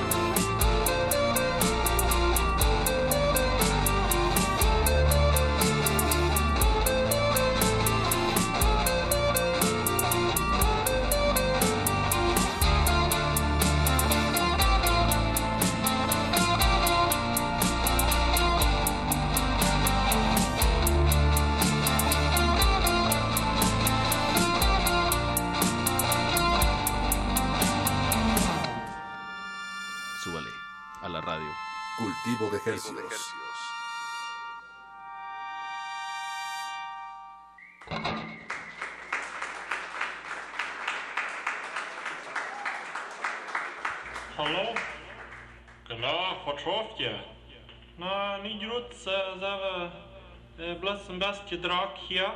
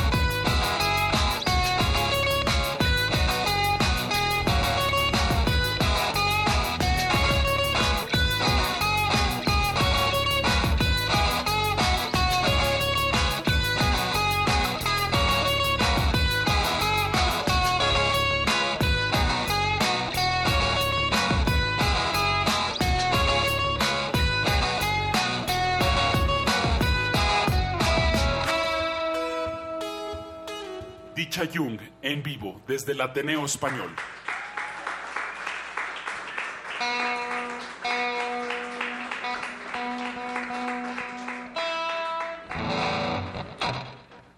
Pues ya esta es la última. Este, no sé si todavía hay, pero agarren galletas y pie. Pero no traje cubiertos, entonces no sé cómo repartir el pie. Igual lo podemos como rifar a alguien.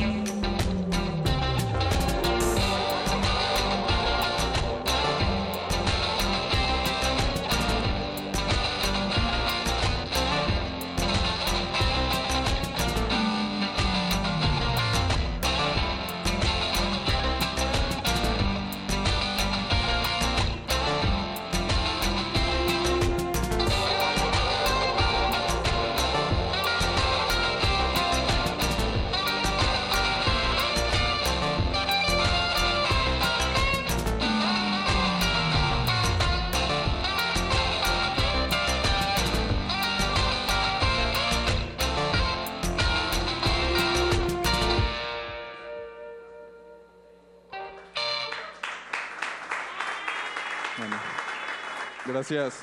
Dispensen los errores.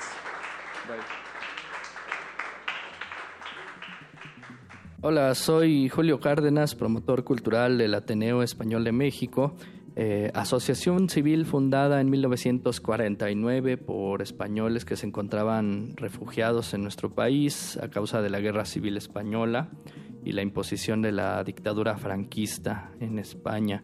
En la actualidad, el objetivo del Ateneo es la preservación y divulgación de la memoria histórica del exilio español, así como la difusión de la cultura y la educación en Iberoamérica.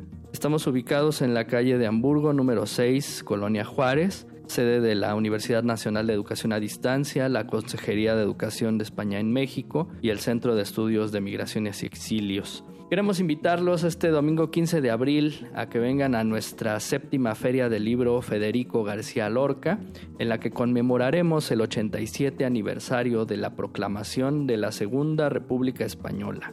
Este evento será de 11 de la mañana a 7 de la tarde y participarán varias editoriales como Educal, Secretaría de Gobernación, el Colegio de México, el Instituto José Luis Mora, Publicaciones de la UAM, Artes de México, Mantarraya Ediciones, Ediciones Acapulco, Bonilla Artigas Editores, Ediciones Sin Nombre, Dragón Rojo, Editorial Almadía, Tecolote, Malpaís Ediciones y el propio Ateneo Español.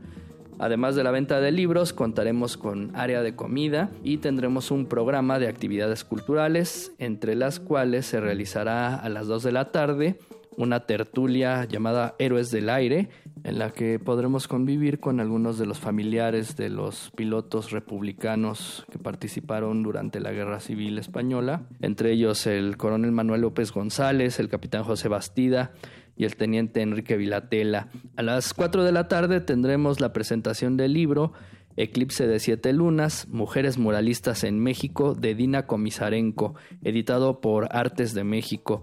Y a las 6 de la tarde tendremos un recital con José Antonio López III, quien interpretará varias canciones españolas y mexicanas.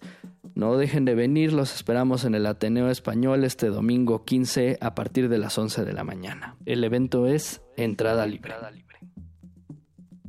Continuamos con la presentación de Hospital de México, grabado en vivo desde el Ateneo Español. Cultivo de ejercicios.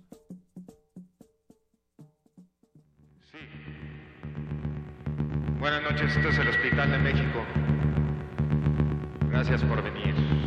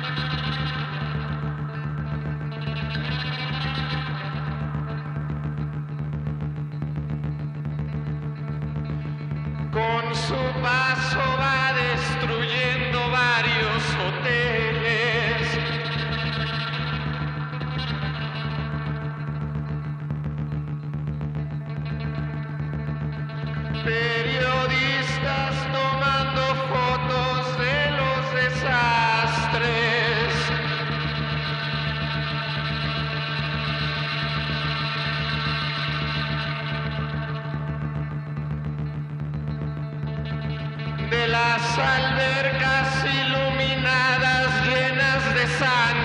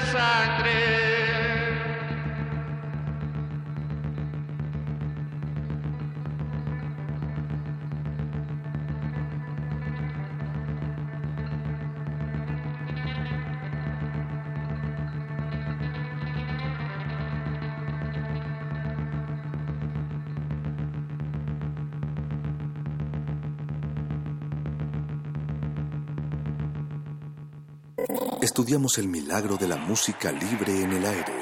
Cultivo de Jercias. Eh, gracias.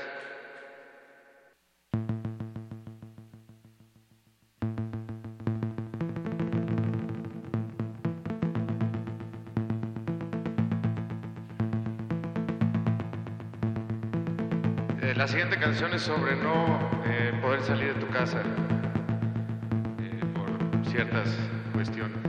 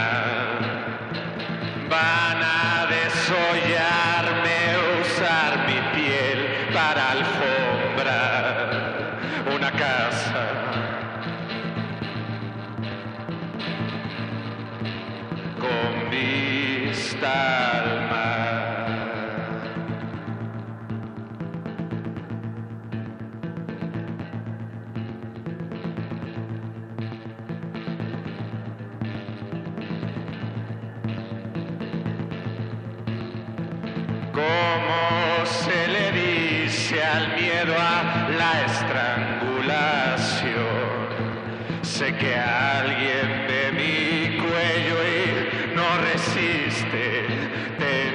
you.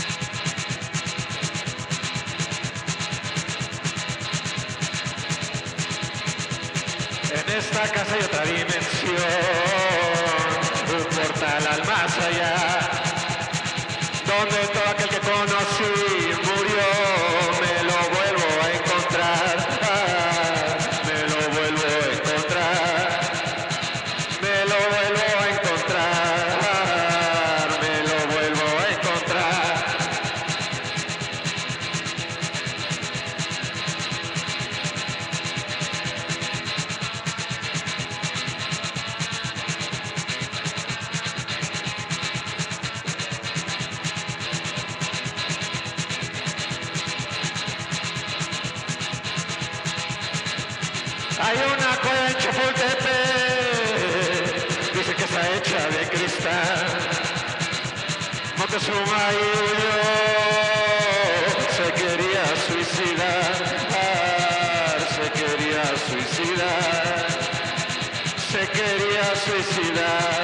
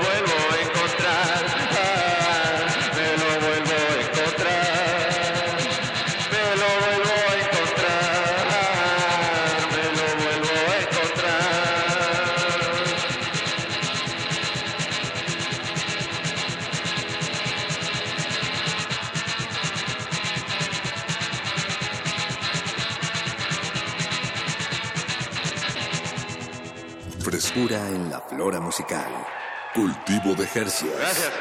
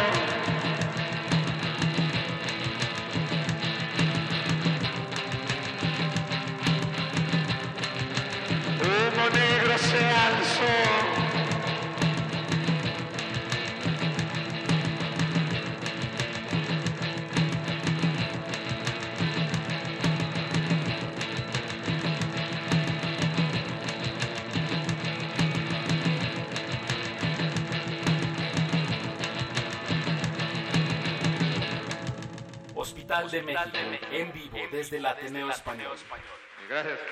Cultivo de ejercicios.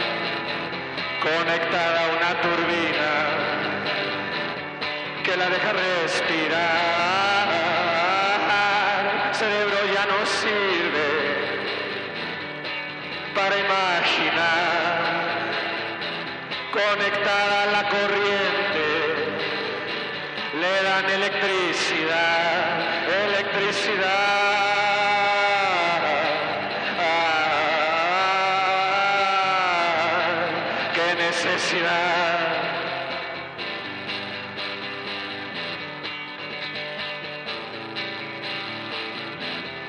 Terapia intensiva, cáncer en el pulmón, elevenle la morfina, que se sienta mejor, cerebro ya no sirve para distraer. ¿Cómo es que va a sonreír con un tubo para comer electricidad?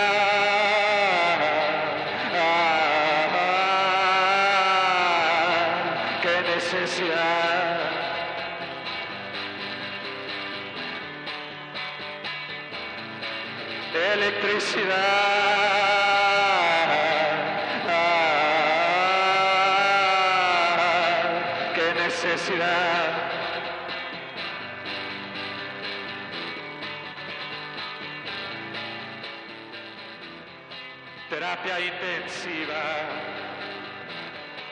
Falta de atención, pues que nada me interesa, nada causa una ilusión,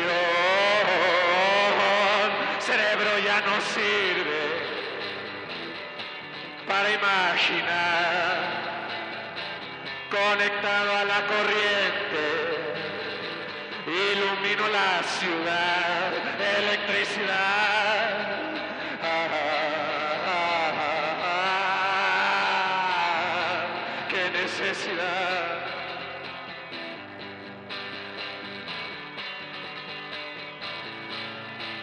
Electricidad.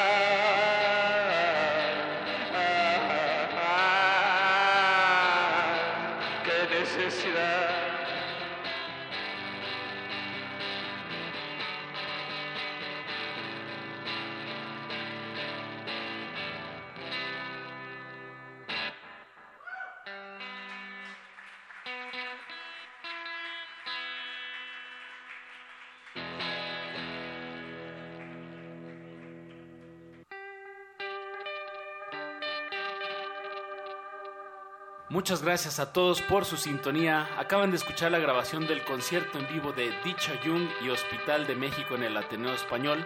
Esperamos, esperando que haya sido de su total agrado y queremos agradecer al equipo de Resistencia Modulada, al equipo de Mini Jam en la producción de este evento, eh, a Paco de Pablo que puso el agua fresca. Bueno, y queremos que estén atentos de nuestras transmisiones en vivo de Resistencia Modulada, ya que estaremos haciendo otras sesiones totalmente gratuitas que estaremos anunciando a través de nuestras redes y a través de esta frecuencia del 96.1 de FM. Sin más que decir, nos oímos hasta la próxima. Se despide de este micrófono Apache Raspi. Esto fue Cultivo de Tercios.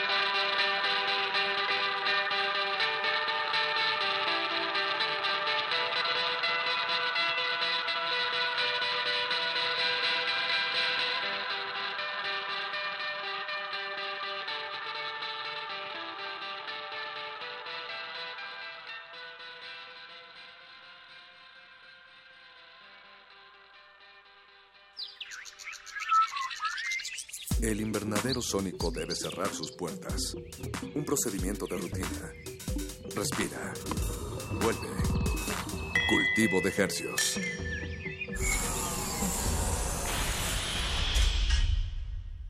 Resistencia modulada. Universidad Nacional Autónoma de México. La Universidad de la Nación.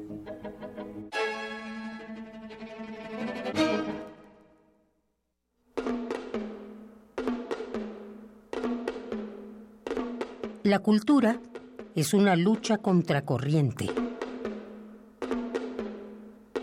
Cada uno de nosotros es todos los hombres.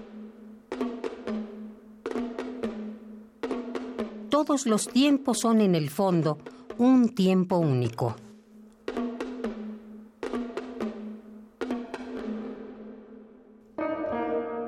Sergio Pitol, 1933-2018. In Memoriam.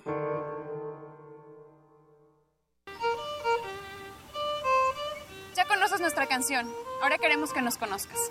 El Movimiento Naranja tiene años luchando por eliminar las pensiones de los expresidentes que además son ilegales. No vamos a permitir que por tan solo seis años de mal trabajo reciban una pensión de hasta 5 millones de pesos al mes, que incluye el pago de choferes, asesores, asistentes y hasta jardineros. Únete a este movimiento. El futuro está en tus manos. Candidatos a senadores y diputados federales. Movimiento Ciudadano. Alejandra Barrales. Ricardo es capaz y determinado. Sabe sumar y hacer equipo. Miguel Ángel Yunes Márquez. Yo estoy con Anaya. Xochitl Galvez. Estoy con Anaya. Salomón Chertorivsky. Estoy con Anaya. Luis Donaldo Colosio Riojas. Estoy con Anaya. Miguel Ángel Mancera. Vamos con Anaya. Diego Fernández de Ceballos. Estoy con Ricardo Anaya porque es un joven brillante y capaz. Ricardo Anaya, de frente al futuro. PAN. Los acaban de sentenciar. ¿Y qué? Seguro salen al ratito. No, les dieron cadena perpetua. ¿Pero cómo? ¿Cadena perpetua? Entre otros casos, el 25 de enero de 2018, mucha gente fue condenada a 140 años de prisión por secuestro y homicidio. El Partido Verde propuso modificar la ley para castigar con una pena máxima de 140 años a secuestradores. Hoy es ley aprobada y ya se aplica. Partido Verde. Cumplir es nuestra misión. Propaganda institucional del Partido Verde. Dormirse tarde leyendo, bañarse temprano, salir al metro sin desayunar, correr por las escaleras y por todo el camino, esperar el pumabús que no pasa, tomarlo atascado, llegar al salón justo cuando están a punto de cerrar la puerta. Sé valiente, lee. Fiesta del Libro y la Rosa 2018. Del 20 al 23 de abril en el Centro Cultural Universitario de la UNAM. Visita www.fiestadelibroylarosa.unam.mx. PRD, Izquierda Hoy. Somos la izquierda que se identifica con las y los jóvenes, convencidos de lo que creemos, porque cuando dicen desigualdad, reclamamos igualdad. Cuando dicen jerarquía, reivindicamos la equidad. Cuando imponen control, decimos respeto a la diversidad. Y cuando hay abusos, exigimos nuestros derechos, los de todas y todos, sin distinciones. Estas son nuestras causas, es la actitud con la que vivimos. Hoy es nuestro tiempo y estamos seguros de una cosa. Somos la izquierda de hoy. Habla Ricardo Anaya, candidato de la coalición por México al frente. Para recuperar la paz, está claro que tenemos que cambiar la estrategia de seguridad. Hoy tienes dos opciones muy distintas. Andrés Manuel propone pactar con los delincuentes. Pero eso ya se intentó en otros países y la violencia aumentó. Yo sostengo que hay que enfrentar el problema, pero con prevención, con inteligencia, con fuerza y tecnología, para asegurar que tú y tu familia vivan en paz. PRD. ¿Qué es todo esto, doña? ¿Que no yo lo del peje? ¿Ahora con qué salió? Que quiere sacar a los narcos a la calle, que si el perdón, que no sé qué. Imagínese cómo se va a poner esto. Tengo miedo. Tranquila, va a ganar Mid. Confía en mí. Voy a ser tu presidente y en mi gobierno los delincuentes estarán en la cárcel y en México viviremos en paz. José Antonio Meade, candidato a presidente de la República por la coalición Todos por México, PRI-PBM Nueva Alianza, PRI.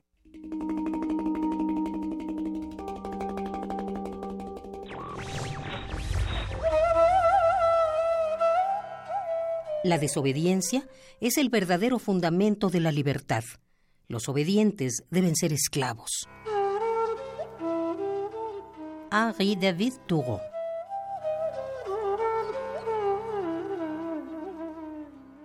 Radio UNAM. Resistencia modulada.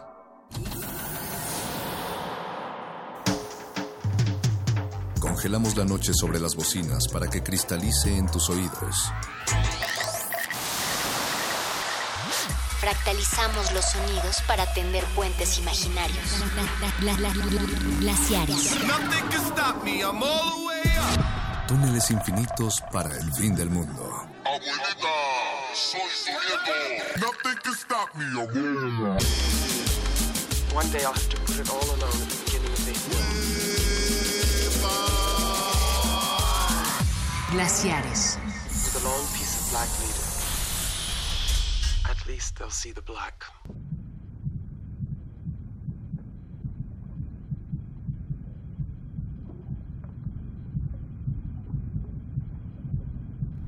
Muy buenos días, eh, saludos a la audiencia más inteligente, numerosa y poblada de esta ciudad de primer mundo. Yo soy Mauricio Orduña. Yo soy Ricardo Pineda. Y la, la mañana de este jueves 12 de mayo se la dedicamos entera y completamente a los mentirosos. A los mentirosos geniales.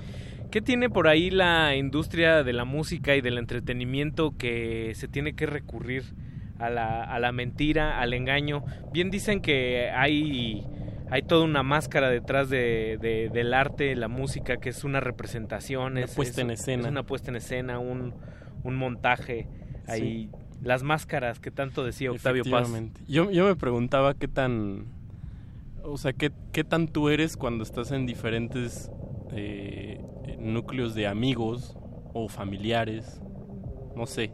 También eso me remite a mí mismo a un terreno del espectáculo, de mí mismo. Incluso, por ejemplo, en áreas como el cine, donde en el, en el documental, donde se dice que se retratan las cosas tal y como son. Nunca. El, el simple hecho de que haya una cámara altera la, claro, la el... verdad o la, la, realidad tal y como la estamos, claro. la estamos viendo. No es lo mismo que si ahorita nosotros le preguntamos a nuestros escuchas cuántos de ustedes han tenido relaciones sexuales eh, antes, con una lámpara. Antes, antes de la mayoría de edad, quizás tres, cuatro levanten la mano, sí. pero si les ponemos una cámara y les decimos esto lo va a escuchar tu, lo va a ver tu, tu papá y hacemos la misma pregunta, seguro el número va a reducir seguro. y la verdad sale falseada por ahí. Y en cuestiones de política ya ni hablemos. Sí, digamos que el ojo, la cámara sesga la realidad quizás las bocinas del radio también, no lo sabemos.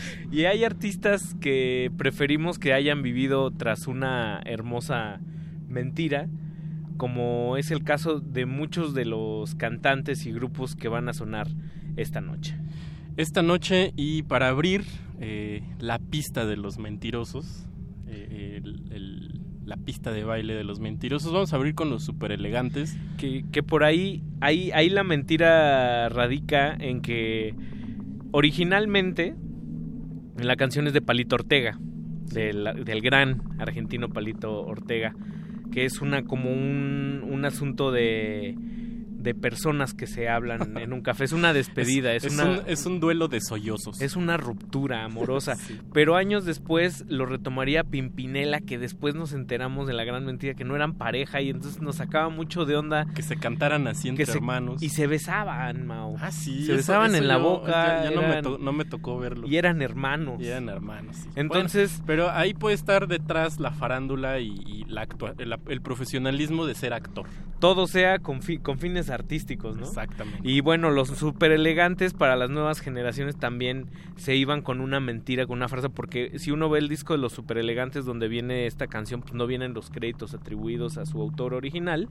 Entonces muchos iban con la finta de que shala la la la la o habíamos prometido no llorar era de era de ellos era de ellos y no es de, es de Palito Ortega con suerte se la compusieron también a Palito Ortega hay que investigarle por ahí y luego vamos a amarrar con pues, los grandes mentirosos de la industria musical, ¿no, Mau? Un hitazo. Eh, Milli Vanilli. Milli Vanilli, que, que son los... Muchos hemos crecido con ellos. Son los primeros artistas a los que se les dio un Grammy y se les tuvieron que quitar. O sea, que, que te recuerden Eran por como eso. los Lance Armstrong de... O sea, que te recuerden como, como madrazo, ¿te acuerdas? que, sí, que, sí. que tomaste un atajito por ahí. Pues no eran ellos, no eran los que salían porque los originales pues estaban más feitos. Y, y, pues sí, digamos que ya decía que yo era mucho, así tipazos altísimos, fortachones, unos pelazos que traían, unos peinadazos. Y Pues a la mera hora no, pues cómo. Resulta que no. Ese dueto compuesto por Rob Pilatus y Fab Morvan, esta rola que se llama Girl, You Know It's True. Chava, nena, tú sabes que es verdad. Vámonos. Síganos en redes sociales, arroba R modulada en Twitter. Y en Facebook como Resistencia Modulada, estos glaciares, no. Bienvenidos. Vámonos.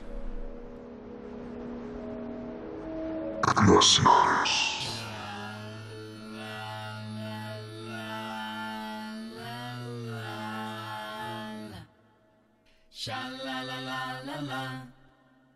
Sha la la la la la la la la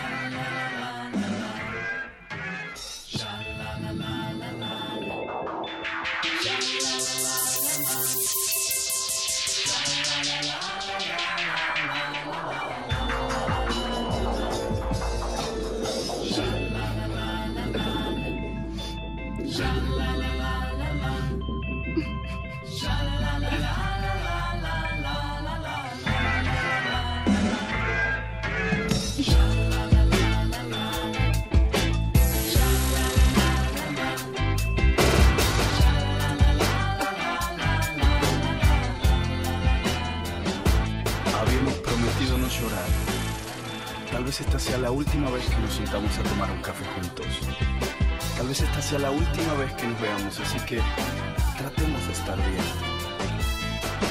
Ahora que estoy aquí me doy cuenta de tantas cosas. De qué tan cruel puede ser la vida, el amor, la desesperación, lo que siente uno cuando hay un cambio. Lo nuestro, lo nuestro ya se había convertido en una costumbre y el amor, el amor es otra cosa.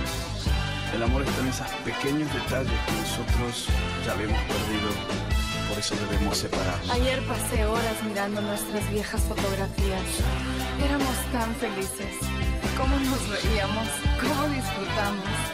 Pero ahora, ahora no hay nada de eso.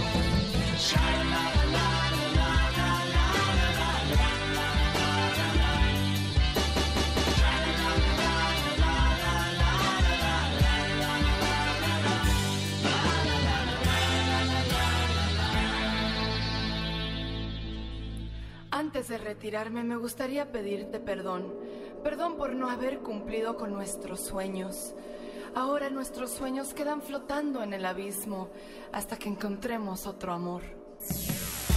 Por favor, no llores más. Que la gente nos mira. Trata de controlar tus sentimientos. Quisiera llevarme de recuerdo una sonrisa tuya, a ver. Sonreí. Dale. Lo único que te puedo decir es que nunca olvidaré este momento. El café, el helado. Y tampoco te olvidaré a ti. Nunca jamás. Por el resto de mi vida. Nunca. Bueno, ahora me voy. Ya es tarde y tengo una cita a las seis. No puedo llegar tarde, así que te deseo mucha suerte, que seas muy feliz. Adiós, adiós. Adiós.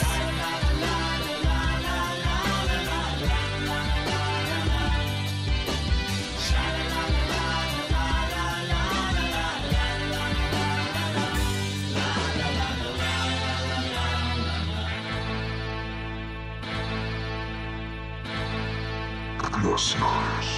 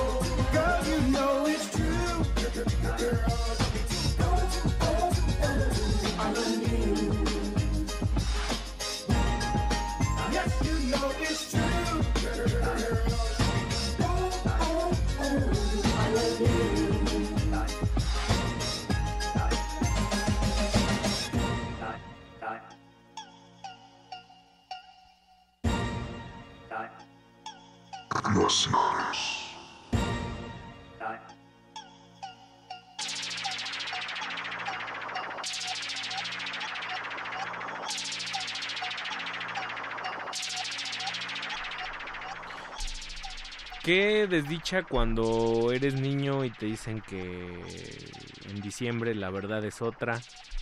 O que. o- Sí. O, que el, el ratón de los dientes no existe.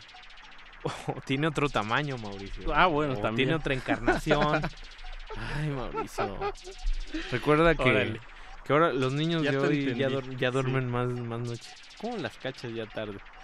Sí, es que andaba acá medio distraído. Pero Girl You Know Is True de Emily Vanilli, Los Grandes Mentirosos, en este especial dedicado a, las, al- a los triquiñuelos, a, a los engañabobos, a, a esas personas que cachirulean de, de forma pues, descarada, Mao. Sí, y, y una de.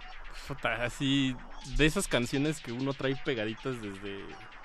Desde la infancia, ¿no? Digo, yo, yo ni sabía quiénes eran, pero es una de esas canciones que si la escuchas, dices, órale. Tiene uno de los... Era yo niño. Además, también, Milli Vanilli tiene uno de los nombres como más premeditadamente cotorros y men- más anticlimáticos de la, de la música, ¿no? Sí, Milli Vanilli. sí, como fonéticamente es, es extraño. Como ¿no? Yamili Chiquini. Ajá. Así, o sea, burdón. O sea, vamos a ponerle a nuestra banda. Ricky, Ricky Vanilli. Ricky Vanilli. Maurici Vanilli. Mauri Vanilli. Pues síganos ahí en redes sociales. Estamos como arroba R modulada en Twitter. Y estamos en Facebook como Resistencia Modulada. Escríbanos quiénes, quiénes son sus mentirosos favoritos. Porque aquí también no es una cosa como de desprestigiar la, la, la mentira, sino como de enaltecer un poco la tea- teatralidad, ¿no? De, encima del escenario. Son como licencias, licencias Exacto. creativas, Exacto. de alguna manera. Digo, me voy a salir un poco de- del tema, pero por ejemplo, la, man- la famosa mano de Dios de Maradona es hoy endiosada, vanagloriada, pero pues en términos prácticos Es pues, una mentira. Ajá. Pues sí. es un es un gol mal habido. Y así puede, puedes fundamentar, eh, digamos, los pensamientos que uno cree más sólidos. El liderazgo y los ídolos deportivos muchas veces vienen del, pues, del villanato, ¿no? Sí, o sea, de claro. me salí con la mía. Sí, que está muy permeada esa justo idea. en este la- ciclista, ¿no? Lance Armstrong era como... Pero ya, ya unos grados muy, ya casi patológicos, ¿no? Un egoísmo ya bárbaro. Y que sirve también como para poner en, en- en relieve la, do- la doble moral de la, de la sociedad. O sea, la mentira como un recurso, pues, como medianamente necesario, ¿no? O sea, nadie te está pidiendo mentir y mientes. O Y, sea, y digamos también del- de, de, del- de las cosas que, que más uno tiende a satanizar y a li- al grado de linchar, ¿no? Claro. ¿no? Es como un motivo muy, muy importante para, para que la gente decida linchar a alguien. Y pues mentira. bueno, quienes no deciden linchar nunca a estos locutores que se la pasan diciendo puras ¿Quién verdades son los siempre francos radioescuchas que nos están siguiendo ahí en redes sociales. Saludos a Cartucho. Me gusta Órale. mucho que se llame Cartucho. Saludos dice, a Cartucho. dice, ojalá un día ganemos también un Grammy. Ah, yo pensé que le llegara el quinto partido. sí, güey, es como, ojalá ganemos Es una un gran Grammy. mentira Claro, también. el quinto partido. El quinto partido es una, una, una, una mentira histórica. Ya, ya no digamos verdad histórica. La verdad es una mentira en los ojos de quien la mira, dice Fernando Rivera Calderón, ese gran cantante. Ese gran- Y arroba Iketecuani, saludos, Arco, ya te va a llegar tu cheque, te lo juro, te lo estamos guardando. y dice tu playerota. Dice puta, eran una tortura en los 90 esos de Milli Vanilli y ahora ya dan risa después de todo. Sí. Pues la historia los absuelve y los pone en un, Sí. en un mejor lugar. Y pues bueno, de los creadores de Lo que se ve no se juzga, en los 80 Televisa Televisa tenía súper prohibido promover la diversidad sexual. Y sobre todo con personajes como El maestro Raúl Velasco. Un, un gran mentiroso, misógino. eh, Y todo lo que y usted se le todo ocurra. lo que a used se le ocurra eh, que puede ser. Pues ahí nació un teen idol eh, prominentemente gay y, y que lo, lo confesó hasta que acabó su Cuarenta carrera y tantos años. después. Bueno, Estamos- ya después de que se había retirado incluso, ¿no? Y estamos hablando de Pablito Ruiz, que también decía que una de sus canciones favoritas era malagueña y ya después en las fiestas decía que pues no, pues era cosa del productor. Una gran travesura con el cancionero popular, Popular mexicano. mexicano. que que no sé, iba a decir que no sé si muchos se atrevan a jugar con él, pero ya, ya no voy a decir nada más, pero estaría bueno que se, que se tomara desde otros lados. Y luego vamos a amarrar con un artista que quizás no tiene nada que ver con, con Pablo Ruiz. Y estamos entrando en la diferencia entre la mentira y el mito. Que es nada más y nada menos que es Carlos Santana, ese gran guitarrista que después se convirtió como pues, está hoy en día Carlos Santana está más cercano a Maná y a la UNESCO que que Al que- UNICEF. que al Pachuli y a Gusto, ¿no? Sí. Que de- donde lo conocimos. Eh, cuenta la leyenda que Carlos Santana Es eh, como un Gloria Estefan. originario de. Guadalajara. eh, Carlos Santana se va a Tijuana y aprende a tocar la guitarra porque lo enseña un mariachi y su tío y su papá. Pero el brujo mayor del rock, llámese Llévese Javier Batis. Javier Batis, siempre que lo entrevistan, no pierde la oportunidad para decir: Yo le enseñé a tocar la guitarra a Carlos Santana. De los creadores del No Era Penal también. Con- o sea, imagínate que, te estás echando unas, este, unas aguas frescas con tu tío y te dice, ¿conoces al mejor guitarrista, uno de los mejores guitarristas del rock? híjole, Pues mira, yo, Yo lo enseñé. yo le enseñé. Yo lo hice. Entonces dices, oye Javier, entonces tú por, o sea, si tú eres el maestro de, entonces ¿por qué tú, olvídalo, olvídalo. Y entonces es cuando ya no pelas a tu tío. Y luego van y le preguntan a Carlos y Carlos dice, no, ¿qué pasó? No, ¿qué pasó? Yo soy autodidacta. Claro. A mí me enseñó un mariachis. Mariachis. Un mariachi anónimo. Pues Vamos a escuchar a Pab- Pablito Ruiz. Y a Carlos Pablito Santana. Ruiz. Y a Carlos Santana. Están escuchando Glaciares. Oye, qué par. Vámonos. Qué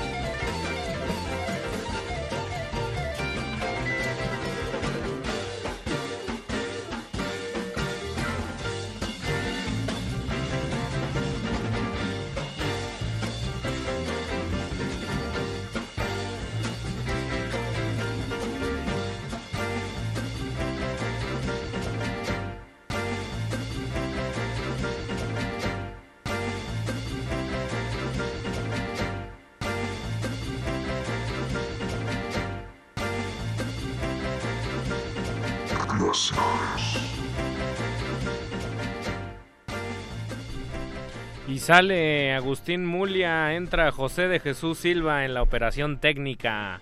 Los ingenieros de oro. Aquí en Radio UNAM, Resistencia Modulada. Están escuchando Glaciares, un especial dedicado a los mentirosos. ¿Quién es mentiroso? ¿Alguien está mintiendo en ese mito fundacional del rock? ¿Javier Batis o Carlos Santana? ¿Quién es el mentiroso? ¿Quién es, ¿Quién es el que se está colgando una medalla que no le pertenece? Y un sapecito por ahí también a Pablito Ruiz que se, o sea, que no salió del closet cuando cuando era Cuando era necesario, sí, ¿no? o sea, Sí, ya. ahorita, Vino- ahorita, bueno, bueno, no lo sé porque Siempre es necesario. sí, siempre es necesario. Pero también Ricky Martin, qué bárbaro. Sí, no, O pues, sea, andando con Rebeca de Alba haciéndole ahí al payaso. que- bueno, pues sí. Pero bueno, quizás sí tuvo su época que no, que Sí. no. O bueno, igual y le gustaba ambas, no lo sé. Y saludos también por ahí al querido Josa Beto eh, de, de Force México. El compañero nos está escuchando junto a su perro Siggy. Órale, Su- qué o sea, buen nombre para un perro. No sé si Siggy por el, el, el monito de la nariz o por Siggy Ah. Stardust. De... Igual y, igual y te está mintiendo. Es fan de Bowie, yo sé que si nada más lo estoy molestando. y, y, pues bueno, de, de alguna manera, en, hasta el, el asunto de la mentira dentro de la música también denota un poco, pues por cuánto lo haces, ¿no? Por Sí. cuándo, hasta sé qué tan bajo puedes caer eh, de, de tus valores, Sí. como para decir, va, voy a decir que, que vengo de familia rica, que no me llamo, sobre todo en los 50s y los 60s, pues la- les, les cambiaban el nombre porque con fines artísticos, ¿no? Sí. Eh, O, o modificaban el apellido como para que se sintiera más... más- Ric- Ricardo Pineda, no vas, a ser no va- Richie. no vas a ser Ricardo Valenzuela, vas a ser Richie Valens. Ah, claro. ¿No? O sea, negando todo tu origen mexicano, chicano, porque, pues, Pues sí. bueno, nadie le gusta en Estados Unidos de lo- los chicanitos. Y digamos que en términos de la industria musical, pues tiene que sonar padre. Rich Tu nombre. Valens, Rich Valens. Elvis Presley, Ricky Max- Nelson. O Max Powers. Como, Max Powers. como, como en Los Simpsons. Pues escríbanos, seguimos ahí en, en redes sociales también. eh, estamos en Twitter como arroba Rmodulada. Y en Facebook como Resistencia Modulada. Escríbanos quién es. Te iba, te iba a decir, voy a checar el Twitter a ver si ya me escribió otra vez el cerco. Y sí, Y sí. y sí, dice, ese Pablito hasta demandó a Tame Impala, el muy rejijo. Ah, sí Ah, es cierto. claro. O sea, Híjole. el comal le dijo a la olla. ¿Qué te parece? Sí, no. Pues digamos que, que una de, la, de las cosas este, que podemos o que el tiempo puede corroborar con la mentira es su flexibilidad y ver hasta cuándo se dobla eso y qué, y qué tan duro te das el trancazo, ¿no? Pues vamos con otro... O estirar tanto una mentira. Otro de los trancazos duros y que en el pasado con, con las chicas era como socialmente aceptado. Incluso hay todavía mujeres de, de- de edad madura que, que se ofenden, ¿no? Y que cambian, que cambian la edad. Pero ese asunto de cambiarse la edad también siempre ha sido como... Digamos que este, este es la legitimación del cambio de edad en términos sociales. Estamos hablando de nada más y nada menos que de Fey. De Fey, uno de los grandes cachirules musicales que, que nadie se la creyó. Bueno, la gente Es que mayor- nadie se lo creía. O sea, ¿no? se quitó como siete años Mauricio. Sí, o sea, ya ¿no? se veía bien grande. Y mira, yo creo que te viste que te viste tranqui. creo que fueron se como quitó 10 como por ahí. 10. Había, o sea, decía que tenía 17 y ya andaban Sí, los ¿no? 23, 24. Por ahí del 26 si quieres. Sí, ya, ya estaba grandecita. Ya se veía grande. Sin embargo, el que haya mentido y que haya sido cachirul no lo quitó ser uno de los iconos pop del, del, Del momento. Voy a decir una barrabasada del Europop mexicano. Claro. Tiene pues sí, todo todo todos esos discos de bands de los 90. Ahí está impregnado de eso. De eso abrevó la querida Faye, María Fernanda. María Fernanda. Que tenemos una María Fernanda acá también en cabina que nos está escuchando. Saludos a ella. Saludos al a. María Fernanda. Y este. Y también luego vamos a amarrar también con un. Con un, con un tema pues, también tecno, también eléctrico, de otros monstruos que mintieron al inicio de su carrera. Sí, Nada pero esta es una gran mentira. O sea, yo prefiero creer esta mentira. Lo Claro. demás ya no. Claro, estamos hablando de Ministry, que todo el mundo los recuerda por ser unos tipos pues, de, de industrial duro, agresivo. Que tocaban enjaulados, que su vocalista tenía ahí como un sombrero vaquero súper extraño, industrialoso, con La- estoperoles. La onda bondage. Sí. y, pero en el inicio de su carrera, sobre todo los primeros dos discos, New Order, Sí. por ahí, sin pop. Nada mal. Y el, no, a mí a la el distancia primer creo- disco es ese de la manita con la rosa en la lápida, Es que me parece que es como, o sea, que de ahí como como que de esa imagen sacaron muchas el salió, salieron muchas cosas del imaginario Guns N' Roses. Claro, claro. Eh, de esa de esa Sa- imagen. saludos a Motley Crue, Motley Crue y a Def Leppard también, Sí. ¿no? Entonces ese ese disco es grande. Sí, ya después su vocalista dijo, no puedo más, me, me quito la peluca y me pongo los picos. Voy a dejar mi oficio por seguir mi Porque a mí lo que me gusta es la violencia. Pues sí. Pues vamos, a escuchar, La Noche se mueve de Faye y, y luego vamos con FG o FJ de Ministry. Discaso, vámonos. Vámonos.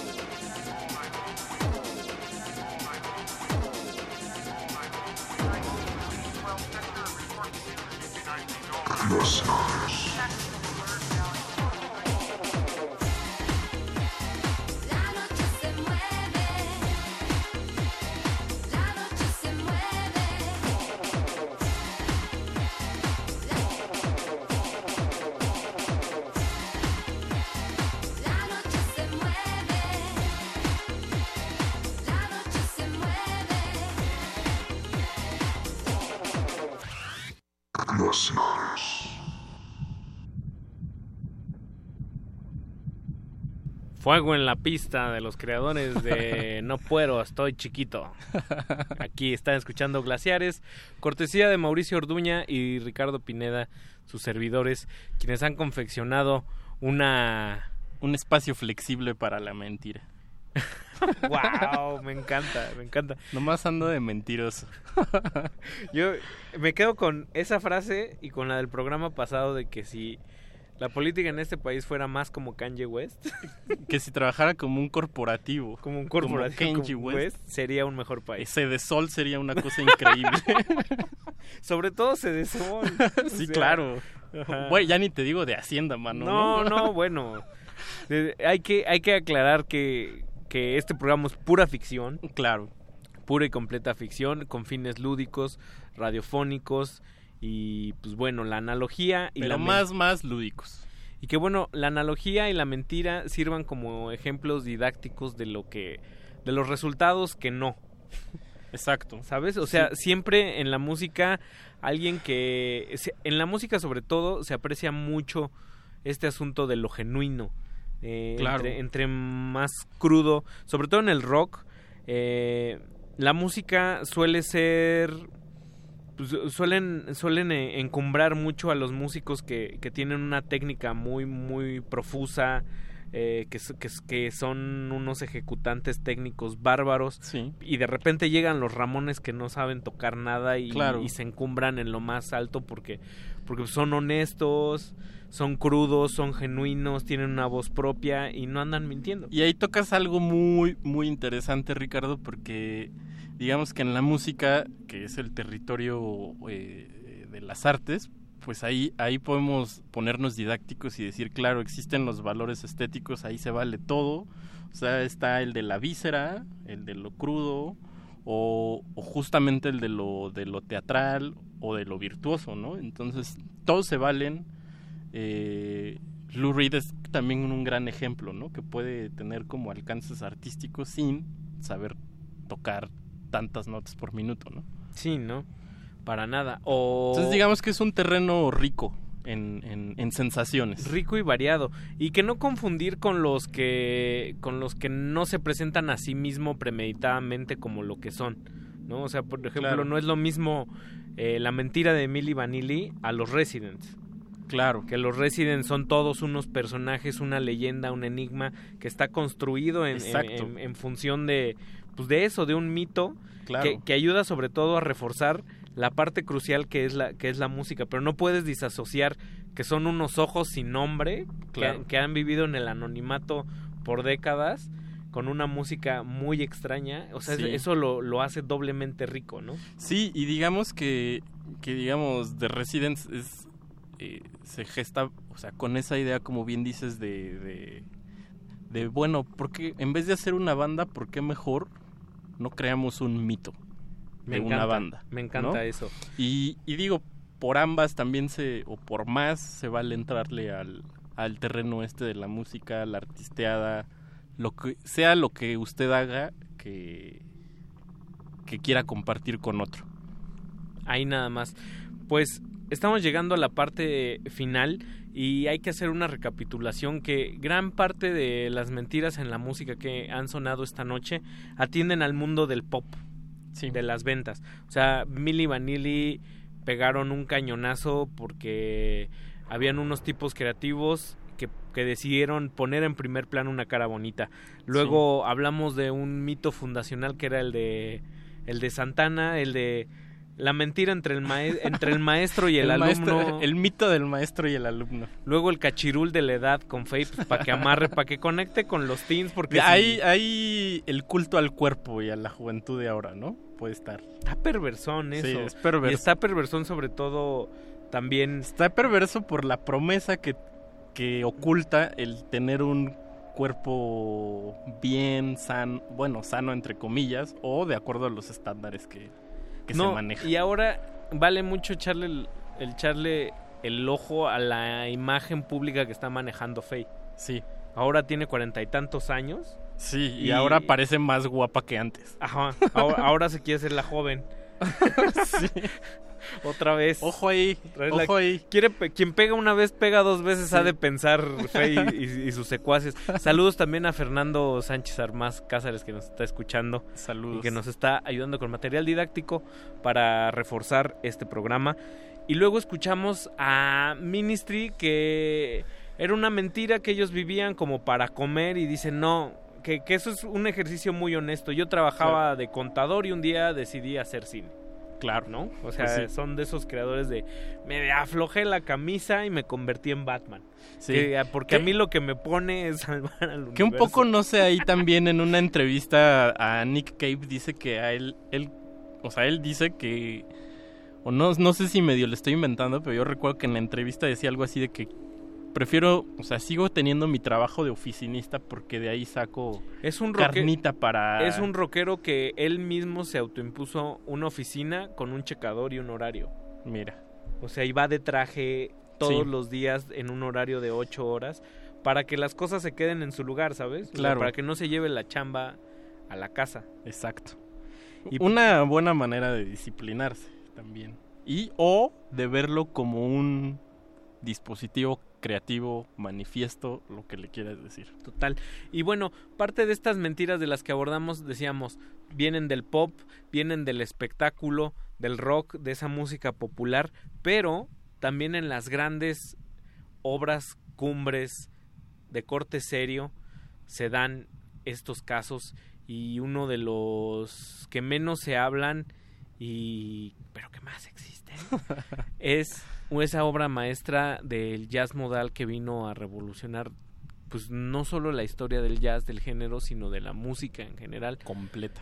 Que es ese disco de finales de los 50 que es nada más y nada menos que Kind of Blue de Miles Davis que tenía una alineación de lujo hay que Sí, decirlo. no, tenía a Bill Evans. a Bill Evans en el en el piano a John Coltrane en el saxofón nada más y nada menos que John Coltrane o sea imagínate que era Que también fue un poco problemática esa relación Miles-Coltrane, ¿no? pues era lucha de, de, de egos y de, de a ver quién quién A ver quién tiene más talento. Sí, y el solo más largo. Entonces, cuando entrevistaron a los músicos de, de, de sesión que no eran ni Miles ni Bill, dicen, es que la verdad, el genio de esas sesiones eh, fueron los arreglos de Bill Evans. Y Bill Evans Wow. es un monstruo y, y te la crees, o sea, escuchas Kind of Blue y, y- y rebosa el, el piano de Bill Evans y los Sí. arreglos son, son muy así. Es que ahí pasa también algo muy extraño que todos los instrumentos están, o sea, tienen su momento y, su, y, y la relevancia bárbara en el disco. O sea, Claro. por eso es como una gran,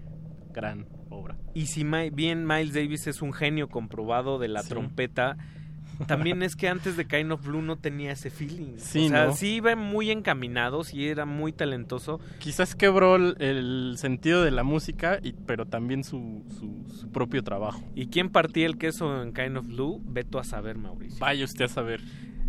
Entonces le fueron y le preguntaron a, a Miles Davis y dijo, ah, pues mira, las canciones son mías, pero era un trabajo colectivo.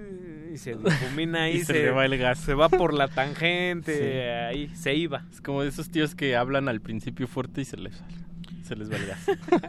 Pues veto a saber verdad o mentira, pero la verdad es que Kind of Blue, con todo ese halo de misterio y de a ver quién está diciendo la verdad, sigue siendo Un un, por- discazo. un portento de obra y eso es lo que, lo que importa. Esa es la verdad. Esa es la verdad. Mira, qué buen cierre.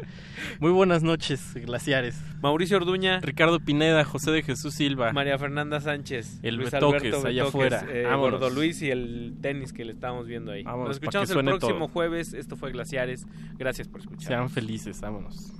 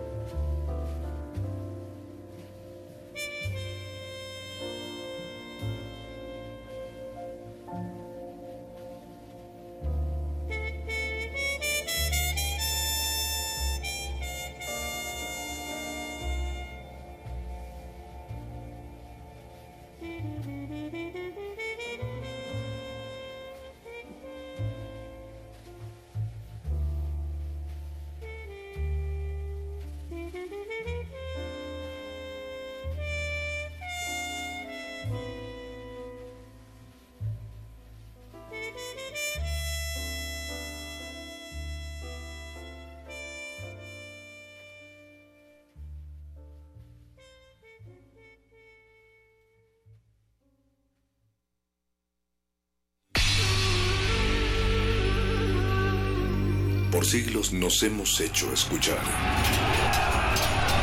Nacimos como parte de esa inmensa mayoría. Hablar, Escuchar. debatir, proponer, cuestionar.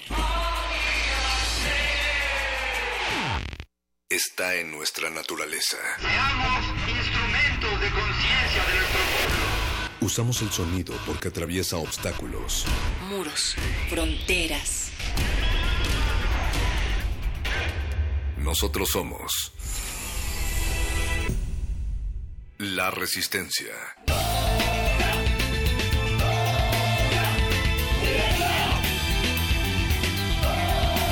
Resistencia modulada.